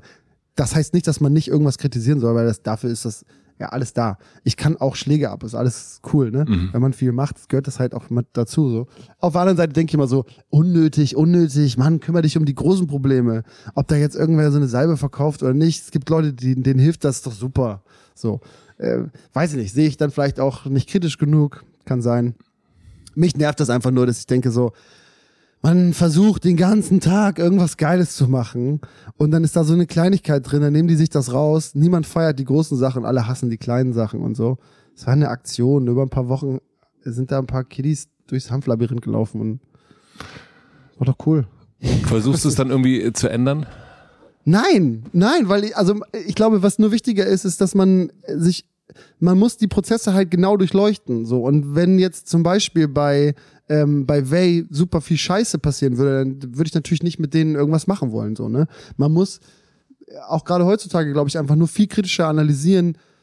Was ist das? Woher kommen die? Wer arbeitet da? Wofür stehen die? Zahlen die ihre Leute richtig? Komm, we- weißt du, führen die Steuern ab? Du musst ja mittlerweile, du musst ja alles, ist ja auch gut. Also die Kritik und der Druck der Außenwelt sorgt ja dafür, dass Leute viel reflektierter an alles rangehen. Und das ist ja generell was Gutes, aber es ist natürlich auch was Hemmendes. Weswegen Leute Dinge nicht mehr tun, die sie eigentlich sonst gemacht hätten und die hinten raus irgendwas Gutes gemacht hätten, zum Beispiel, die sie nicht mehr machen, weil sie sagen, oh, kein Bock auf den ganzen Scheiß-Shit, der dann wieder mir um die Ohren fliegt. So. Und ähm, das finde ich blöd, wenn Dinge nicht mehr entstehen, weil Leute Angst vor den Konsequenzen haben. Ähm, aber ich finde generell gut, dass man viel intensiver darüber nachdenken muss, ist das wirklich gut? Oder ist das so eine Greenwashing-Scheiße oder so, die da man jetzt durchzieht? Hat eine Kritik, die du in den letzten drei Jahren bekommen hast, etwas verändert in dir? Also einen Ablauf verändert, eine Zusammenarbeit verändert, dich verändert? Ich glaube, alle zusammen verändern dein Denken ähm, in Form von Vorab-Informierung. Ja. Weißt du? Das macht halt voll viel. Also wir haben jetzt, guck mal, das Klimasland ist wahrscheinlich der fairste Ort, den es gibt, so, ne? Da, da wird jetzt jemand, wird das jetzt rausschneiden, posten und danach wieder da was drunter schreiben und sagen, ja, ja, und jetzt kommt irgendwie so ein Königin, äh, der, der König lässt seine äh, Leute zappeln. Kein Plan, irgendwas kommt immer, ne? Das heißt, du kannst eigentlich sagen, was du willst, aber am Ende des Tages äh, weiß ich, hinter den Strukturen sind wir wirklich der fairste und vor allen Dingen demokratischste Ort. So, ne? Wir stimmen zusammen über alles ab und ähm, wir sind irgendwie ausgewogen, was Frauen und Männer angeht und, und all das, ne? Vor der Kamera leider noch nicht, hinter der Kamera schon Mhm. lange, ne? Trotzdem haben wir eine Gleichberechtigungsbeauftragte und kümmern uns um, um solche Sachen, ne? Und das sind halt alles Ergebnisse aus Kritik. Und das ist total gut. Ja. So. Und ich glaube, dass sehr gute Orte können dadurch noch besser werden. Schlechte Orte können dadurch besser werden. Äh, Das Kritik macht immer mit allen was. Und auch wenn das aus dem Zwang entsteht, verändert das dein Denken. Und das ist total wichtig. Und man regt sich darüber am Anfang voll auf und denkt so, Mann, was wollt ihr denn alle und so?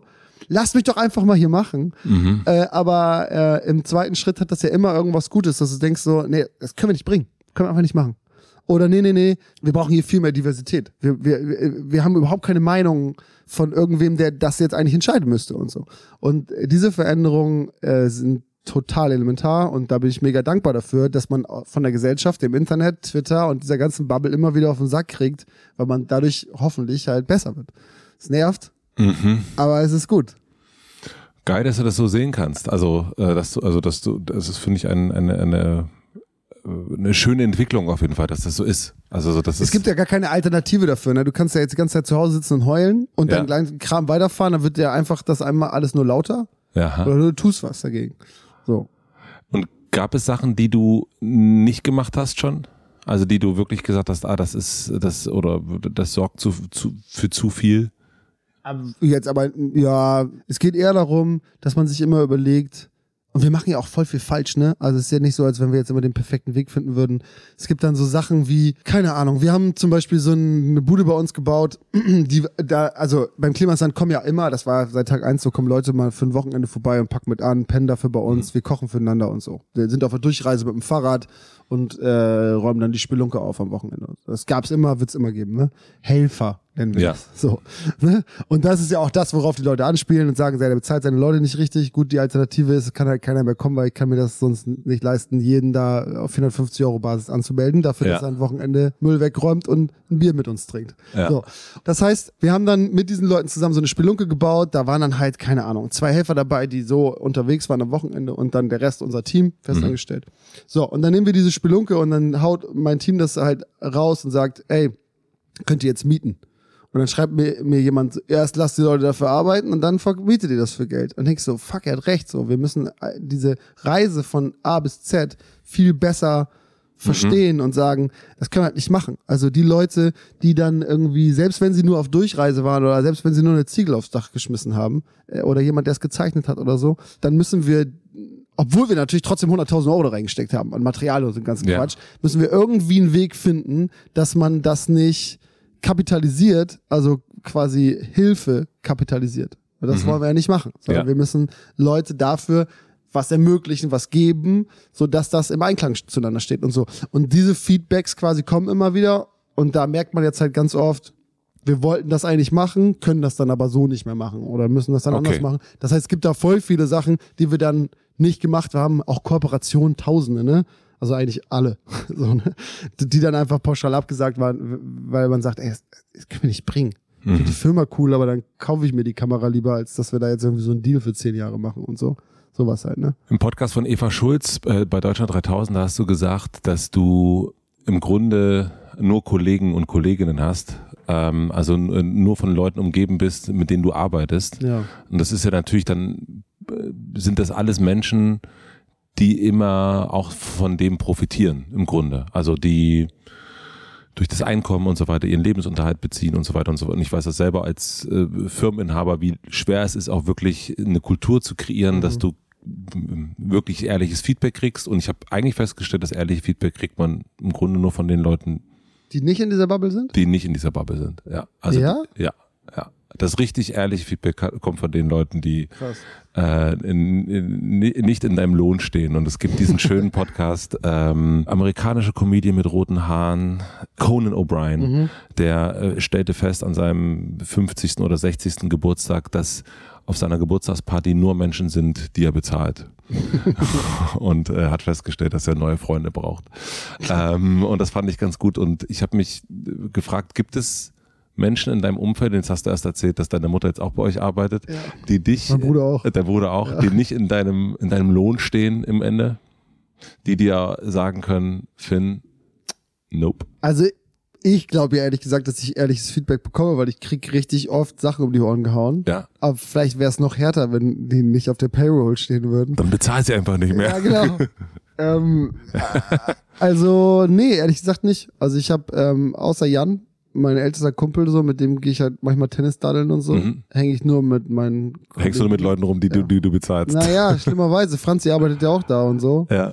Also selbst die, aber die, also wenn mir mal jemand da Konter bietet, so dann aber sie. So. Also die lässt sich gar nichts sagen. Das ist ja eh das Allerwitzigste. Ich mache da immer Witze draus, ne? dass sie, sie lieber aufpassen soll, sonst kriegst du die Abmahnung und so. und, ähm, und das ist natürlich, die scheißt komplett auf mich und, und meine Meinung, die macht einfach ihr Ding da. Und ich glaube aber, so sind ehrlich gesagt hoffentlich viele, ne? Also Ja. das ist aber auch das intensivste Gespräch, was man mit mir jemals führt, ist quasi das Einstellungsgespräch. Weil das halt wirklich tief geht. Und dann meine ich dazu, hier ist meine Handynummer 24-7, du kannst mich, und das ist jetzt kein Scheiß, immer anrufen, egal was ist so, ne? Und wenn du es nicht machst, ne, und du schluckst irgendwas runter, dann werden wir ein riesengroßes Problem bekommen. Du musst mir immer ganz ehrlich sagen, was los ist und so. Und, und das geht dann sehr lange, weil das ist das Wichtigste. Ne? Wenn du das nicht hast, dann geht das alles nicht, was ich mit den Leuten da machen will. Weil ich, ich rufe die halt auch Samstagnacht an und so. So, und, und zwar alle. Und das ist, leider ist das so, weil das ist, es hat eine, in- wir haben eine intensive Zusammenarbeit bei allen. Und, ähm, und das ist halt so krass, dass man so viele Leute zusammenbekommen kann, die das alle verstehen und damit irgendwie funktionieren. Die haben natürlich auf der anderen Seite eben auch alle Freiheiten, ne? Die kommen und gehen, wann sie wollen, teilen sich ihren Urlaub selber ein, sind dann einfach nicht da, machen, was sie wollen halt, ne? Das ist halt so wie ganz, ganz viele kleine Selbstständige. Ja. Und die haben durch diese Art und Weise und ihre Position und ihr Standing, sie sagen so, ey, ist nicht meine Baustelle, hier, die Person ist dafür verantwortlich, tschüss. So, ne? Ähm, haben auch ein ganz anderes Selbstbewusstsein, zumindest empfinde ich das so, und bieten daher extrem Paroli. Ja. Und sind äh, ganz doll anti, wenn ich irgendwas so von wegen so, so, jetzt machen wir es aber so Mhm. dann, dann geht's aber los. Also das ist aber auch wichtig, ne? Ich habe versucht, ein demokratisches System zu entwickeln. Das dauert manchmal länger und es gibt dadurch auch krasse Reibereien, aber ich glaube, das ist der einzige Schlüssel zur, zu einem Glücklichsein, wenn man so intensiv arbeitet, wie die das alle tun.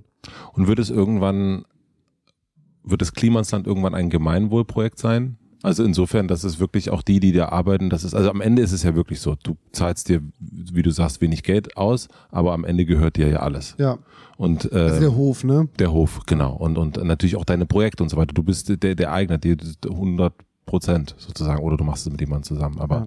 Mit dem Erdbeerkönig. mit dem Erdbeerkönig. Der Der steckt da auch Erdbeerkönig, der, der Erdbeerkönig steckt da auch mit drin. Ja, wir haben das ja schon überlegt. Also die Orga muss jetzt auf jeden Fall schon mal so losgehen. Also das ist das, was ich mit DAO vorhin meinte, als Ja. äh, eine dezentral organisierte Firmierung. Mhm. Es gibt ja voll viele coole Beispiele dafür, die so Ja. langsam entstehen, aber die sind gesellschaftlich halt noch nicht so richtig, die kannst du noch nicht so richtig abbilden. Das ist quasi ein fiktives Konstrukt Ja. auf Basis einer, äh, auf einer GmbH oder sowas. Ne? Mhm. Was ich eigentlich möchte, ist das alles weg und nur das. So, Mhm. das, das geht halt nicht. Ne? Also ich würde gern Shares ausgeben an alle Leute, dass denen wirklich was davon Und es geht schon, So. es geht schon. Also du Es- kannst es, also das ist über so Stiftungs, ähm, äh, Stiftungssysteme Okay, und das so ist was weiter. anderes, ne? Ich meine schon, wir sind ja trotzdem, und ich glaube, das ist auch total wichtig, wir sind ja nicht nur eine sinnstiftende Organisation, sondern wir sind eine Organisation, die dann wachsen muss. Dafür muss sie Geld verdienen, dafür muss sie auch kapitalistische Dinge tun, wenn du so möchtest, äh, Ja. Merch verkaufen und so weiter. Dann darüber wachsen, Campingplatz kaufen, dahin wachsen und expandieren und sich in dieser Welt bewegen. Ich habe das Gefühl, solange sich die Welt nicht verändert, muss die, zumindest das unternehmerische Konstrukt genauso funktionieren wie so ein Baustein in so einer Welt, der sich dann wie so ein Virus von da Mhm. Ja. aus anders entpuppt, wie so ein trojanisches Pferd. Mhm. Aber wenn der Baustein nicht passt in die kapitalistische Welt, dann kannst du den auch nicht auf dein Board stecken, da wo alle anderen spielen. Mhm. So, und da, das haben wir da ja. Okay. Und ich habe das Gefühl, das muss auch noch ein bisschen so bleiben, bis man das irgendwann vielleicht mal switchen kann. Bis dahin will ich aber trotzdem eigentlich die Leute, die da zum Kern gehören, weil die sind das Klimansland, so beteiligen, wie es fair wäre. Und das sind halt echte Shares und nicht so virtuelle, was auch immer, ja. sondern Anteile ausgeben für deine Leistung, für deine Jahre, für die Sachen, die du da machst. Und dann auch Beteiligung an, an dem Ganzen zu bekommen und so. Sehr spannend. Finn, wir kommen langsam mal zum Ende, würde ich sagen. Wenn wir, wir werden uns ja wahrscheinlich in einem Jahr wieder äh, treffen. Oh, habe ich den Slot jetzt bekommen? Ja, das, das wäre, also ich, das, das steht schon noch einiges bei dir auf dem Zettel, das merke ich schon. Das wird noch spannend. Was glaubst du, was jetzt so passiert bei dir in dem nächsten? Also wenn wir jetzt mal so, wir, wir können das ja dann abgleichen, Ach, ob Äh, das eingetreten ist? ob das so eingetreten ist. Also du hast versucht, einen Zettel zu erfüllen, das heißt äh, mit, mit morgens um 10 Uhr anfangen und abends um 19 Uhr Feierabend machen. Das hat wie viele Wochen gehalten? Also drei. Drei, ja, mein. Aber lass uns doch trotzdem mal äh, kurz äh, nochmal in, die, in, in die, die Wolken gehen und du bist der, der Kopf im Glas und guckst dein eigenes Leben an. Wo, wo geht's hin? Also wenn ich schaffe, dann haue ich im März für drei Monate ab, ziehe nach Frankreich und ähm, habe bis dahin alles organisiert, was ich so organisieren wollte, auf die auf den Weg gebracht. Dazu gehören noch sehr große, viele Sachen, aber ja, und dann bin ich erstmal kurz weg. Da will ich eine Garage ausbauen und einfach nur malen und mal wieder Mucke machen, weil das schaffe ich gerade nicht mehr. Und dann in dieser Zeit meinen Plan machen für die Zukunft. Also du willst nach Frankreich, aber da reden wir jetzt nicht von diesem Schloss, was du wieder als nee, nee, das Projekt ist ein machst. Projekt, so da will ich nicht wohnen, das ist für andere. Ja, und aber das, was du da in dieser Garage, äh, ähm, das ist ein Ort, den du für dich willst, weit genug weg, wahrscheinlich da Franzi mitkommen und der Hund. Ja, ja, sehr gerne. Aber sie überlegt dann tatsächlich auch noch, ob sie das dann so machen will. Also das wäre schon so richtig. Das ist. Es gibt ja nur zwei Möglichkeiten, um aus diesem Rad abzuhauen. Ne, das ist eine Therapie oder eine Therapie. Und so. Was ist der Unterschied zwischen Therapie und Therapie? Es gibt die eine, die ist geführt mit irgendwelchen äh, Arschlöchern, die dich um halb sieben aus dem Bett treten. Dann musst du malen und über deine Seele sprechen. mhm, das Oder bin ich gibt, dann. Das bist du. ja, genau. Oder es gibt eine ganz kleine Butze irgendwo, wo ich selbst organisiert, aber alleine m, mich ganz krass reglementiere auf sowas wie, keine Ahnung, zwei Stunden Arbeit, dann zu sowas mit einem Timer, dass es nicht mehr angeht, so nach dem Motto. Mhm. Und dann kann ich nur noch Musik machen, malen, rumgehen und, und äh, Französisch lernen und Baguette fressen und abends mit fremden Leuten Wein saufen. Du hast dann einfach, einfach so einen zweiten, machst du eine zweite Garage noch, da wohnt äh, Jacques drin und der kommt dann einfach nach zwei Stunden vorbei, ist so ein krasser Bodybuilder und Ja. der nimmt dann alle, äh, alle Kommunikationsgeräte einfach ab Genau, der, und er kriegt einfach hat so ein äh, äh, Bluetooth-Headset im Ohr. und er sammelt dann alles ein. Ja. Ähm, bei mir hat es gebracht, dass, äh, dass wir äh, tatsächlich weggegangen sind und ein Sabbatical gemacht haben. Guck. Und äh, das war der einzige, alles andere hat nicht geholfen, Ja. sondern genau das. Und dann ist nämlich auch das Team bestärkt worden und dann hat es nochmal dazu geführt, dass äh, durch Pandemie und auch nicht mehr im Büro sein, immer nicht mehr verfügbar sein und dann auch nochmal eine örtliche Trennung, Studio ist jetzt woanders als Ja. Büro bei uns, Genau, das meine ich. dass es äh, funktioniert hat. Glaube ich. Also mir wurde vorgeworfen, dass das Fliehen vor dem Alltag ist und dass ich meine Probleme verdammt nochmal hier in den Griff, kriegen muss und so. Das sagt Franzi. Das sagt Franzi, genau. Ähm, und ähm, ich sag, ich weiß, dass es zu Hause nicht klappt. Wie soll das gehen? Ich werde niemals aus diesem alten Muster ausbrechen können. Und das andere ist einfach einfacher und schön. Und das ist sehr, sehr schön. Und dabei darf ich in diesen, das sind ja auch nur erstmal drei Monate, ne? Äh, aber ich darf da nix veräußern. Ich darf nichts gründen. Ich darf nichts erschaffen, außer diese Kunst. Und wenn ich das schaffe, dass ich darin nicht irgendwas, ein Startup baue oder irgendwie eine Firma anmelde, dann habe ich es geschafft. Boah. Also das wird auf jeden Fall ein schönes Gespräch dann. Mhm. Ja, ja, das kommt danach. Das finde ich, finde ich sehr, sehr spannend. Ich wünsche dir auf jeden Fall alles Gute dafür. Bevor wir ganz Schluss machen, ich habe vier schnelle Fragen noch Mhm. fürs Ende. Was denken andere über dich, was nicht stimmt? Dass ich die Leute im Klimasland nicht bezahlen will. Was möchtest du gewesen sein? ah, ein kauziger Erfinder, der irgendwas Großes hinterlassen hat. Ich frage immer nach einem Buch, was Leute gelesen haben müssen. Jetzt wissen wir durch Titus, das äh, brauchen wir jetzt nicht. Kollege Meyerhoff muss ich dir auch nicht schicken. Aber, aber gibt es einen Film oder eine Musik, die du gerne verschenkst, von dem du meinst, das sollte man sich anhören, angucken? Wie heißt nochmal, heißt der 90s Kids, dieser Skateboard-Film von, ähm, oh, dieser kleine, der kleine Blonde. Ich glaube, der ist 90s Kids oder 90s nur. Der kleine Blonde. Ja, der Thomas Gottschalk Blonde, ist es nicht. Der hat bei, ähm, der hat ähm, bei The Big, ach ist doch scheißegal, 90s Kids, glaube ich, heißt der. Den könnt ihr mal alle gucken. Das, also wenn irgendwer, wer den guckt und fühlt, mit dem würde ich äh, mich gerne mal austauschen oder ein Bier trinken, weil das sind meine Freunde. Sehr gut. Und die letzte Frage, ich habe eine große Plakatwand am Alexanderplatz in Berlin, äh, 2021. Äh, Finn darf einen Satz oder ein Wort draufschreiben für alle Berliner. Was schreibt er drauf? Ich habe nicht nochmal gehört, was du beim letzten Mal drauf geschrieben hast. Das weiß ich gar nicht mehr. Oh, ich weiß es auch nicht mehr. Ähm, vielleicht das selber als Insider, nur für, den, für die Podcast-Hörenden, dir gehört die Zukunft, weil man nur darüber nachdenken sollte. Und das ist natürlich doppeldeutig und lustig, weil das sagt man immer zu Kindern, aber man sollte sich nur darum kümmern. Du vor allen Dingen.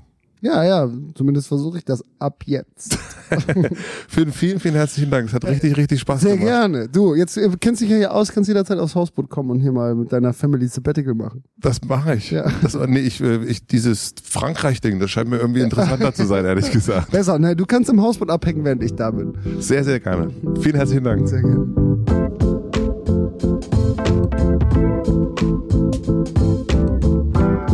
Das war Finn Kliman. Vielen, vielen herzlichen Dank fürs Zuhören. Ich glaube nicht nur ich, sondern auch einige andere stehen ganz oft staunend vor Finn. Äh, manchmal eben auch mit diesem FOMO-Gefühl, also Fear of Missing Out. Doch, wenn man sich mit jemandem vergleicht, dann sollte man es eben komplett machen und nicht nur wegen der einen oder anderen Sache, die er oder sie besonders gut hinbekommen. Alles hat seinen Preis und ich glaube, das ist hier besonders deutlich geworden. Was ich immer wieder faszinierend finde, wenn ich Finn treffe, dann merke ich, wie pragmatisch und praktisch er auf der einen Seite ist, aber auch künstlerisch auf der anderen Seite. Diese gegenüberliegenden Ausprägungen in der Intensität ist sehr, sehr ungewöhnlich, finde ich. Ich glaube auch, dass Finn so viel hinbekommt, weil er so wenig an sich zweifelt. Denn immer dann, wenn es auf einer Baustelle nicht weitergeht, dann geht er einfach zur nächsten und macht da weiter. Ich glaube, darum kriegt er auch so viel hin. Ich hoffe, euch hat es Spaß gemacht. Ich freue mich sehr, dass er hier dabei war und bin sehr gespannt, wie es hier weitergeht. Herzlichen Dank an die Deutsche Post, an Mittewater und Coro für den Support. Herzlichen Dank an Maximilian Frisch für den Mix und den Schnitt und an Jan Köppen für die Musik. Und dann noch ein kleiner Hinweis in eigener Sache. Wenn euch diese Art von regelmäßigen Check-in gut gefallen, dann könnte euch auch die Hotel Matze Suite gefallen. Das ist mein kleiner Spielplatz auf dem ich regelmäßig einchecke mit Menschen wie Paul Ripke, Thilo Mischke, meine Frau Stefanie. Ab und zu schaut auch mal Sibylle Berg vorbei oder Stefanie Luxert. Und dann gibt es jetzt ganz neu auch den psychologischen Check-in mit der Psychologin Ursula Nuber. Und die stellt meine küchenpsychologischen Annahmen auf bisschen festeren Boden. Die Hotel Matze Suite gibt es auf Apple Podcast und auf Patreon und demnächst auch auf Spotify. Ich freue mich, wenn wir uns in diesem kleineren Spielrahmen begegnen. Ansonsten sehen wir uns aber natürlich hier wieder nächste Woche Mittwoch. Ich freue mich. Bis dahin, bleibt gesund. Euer Matze.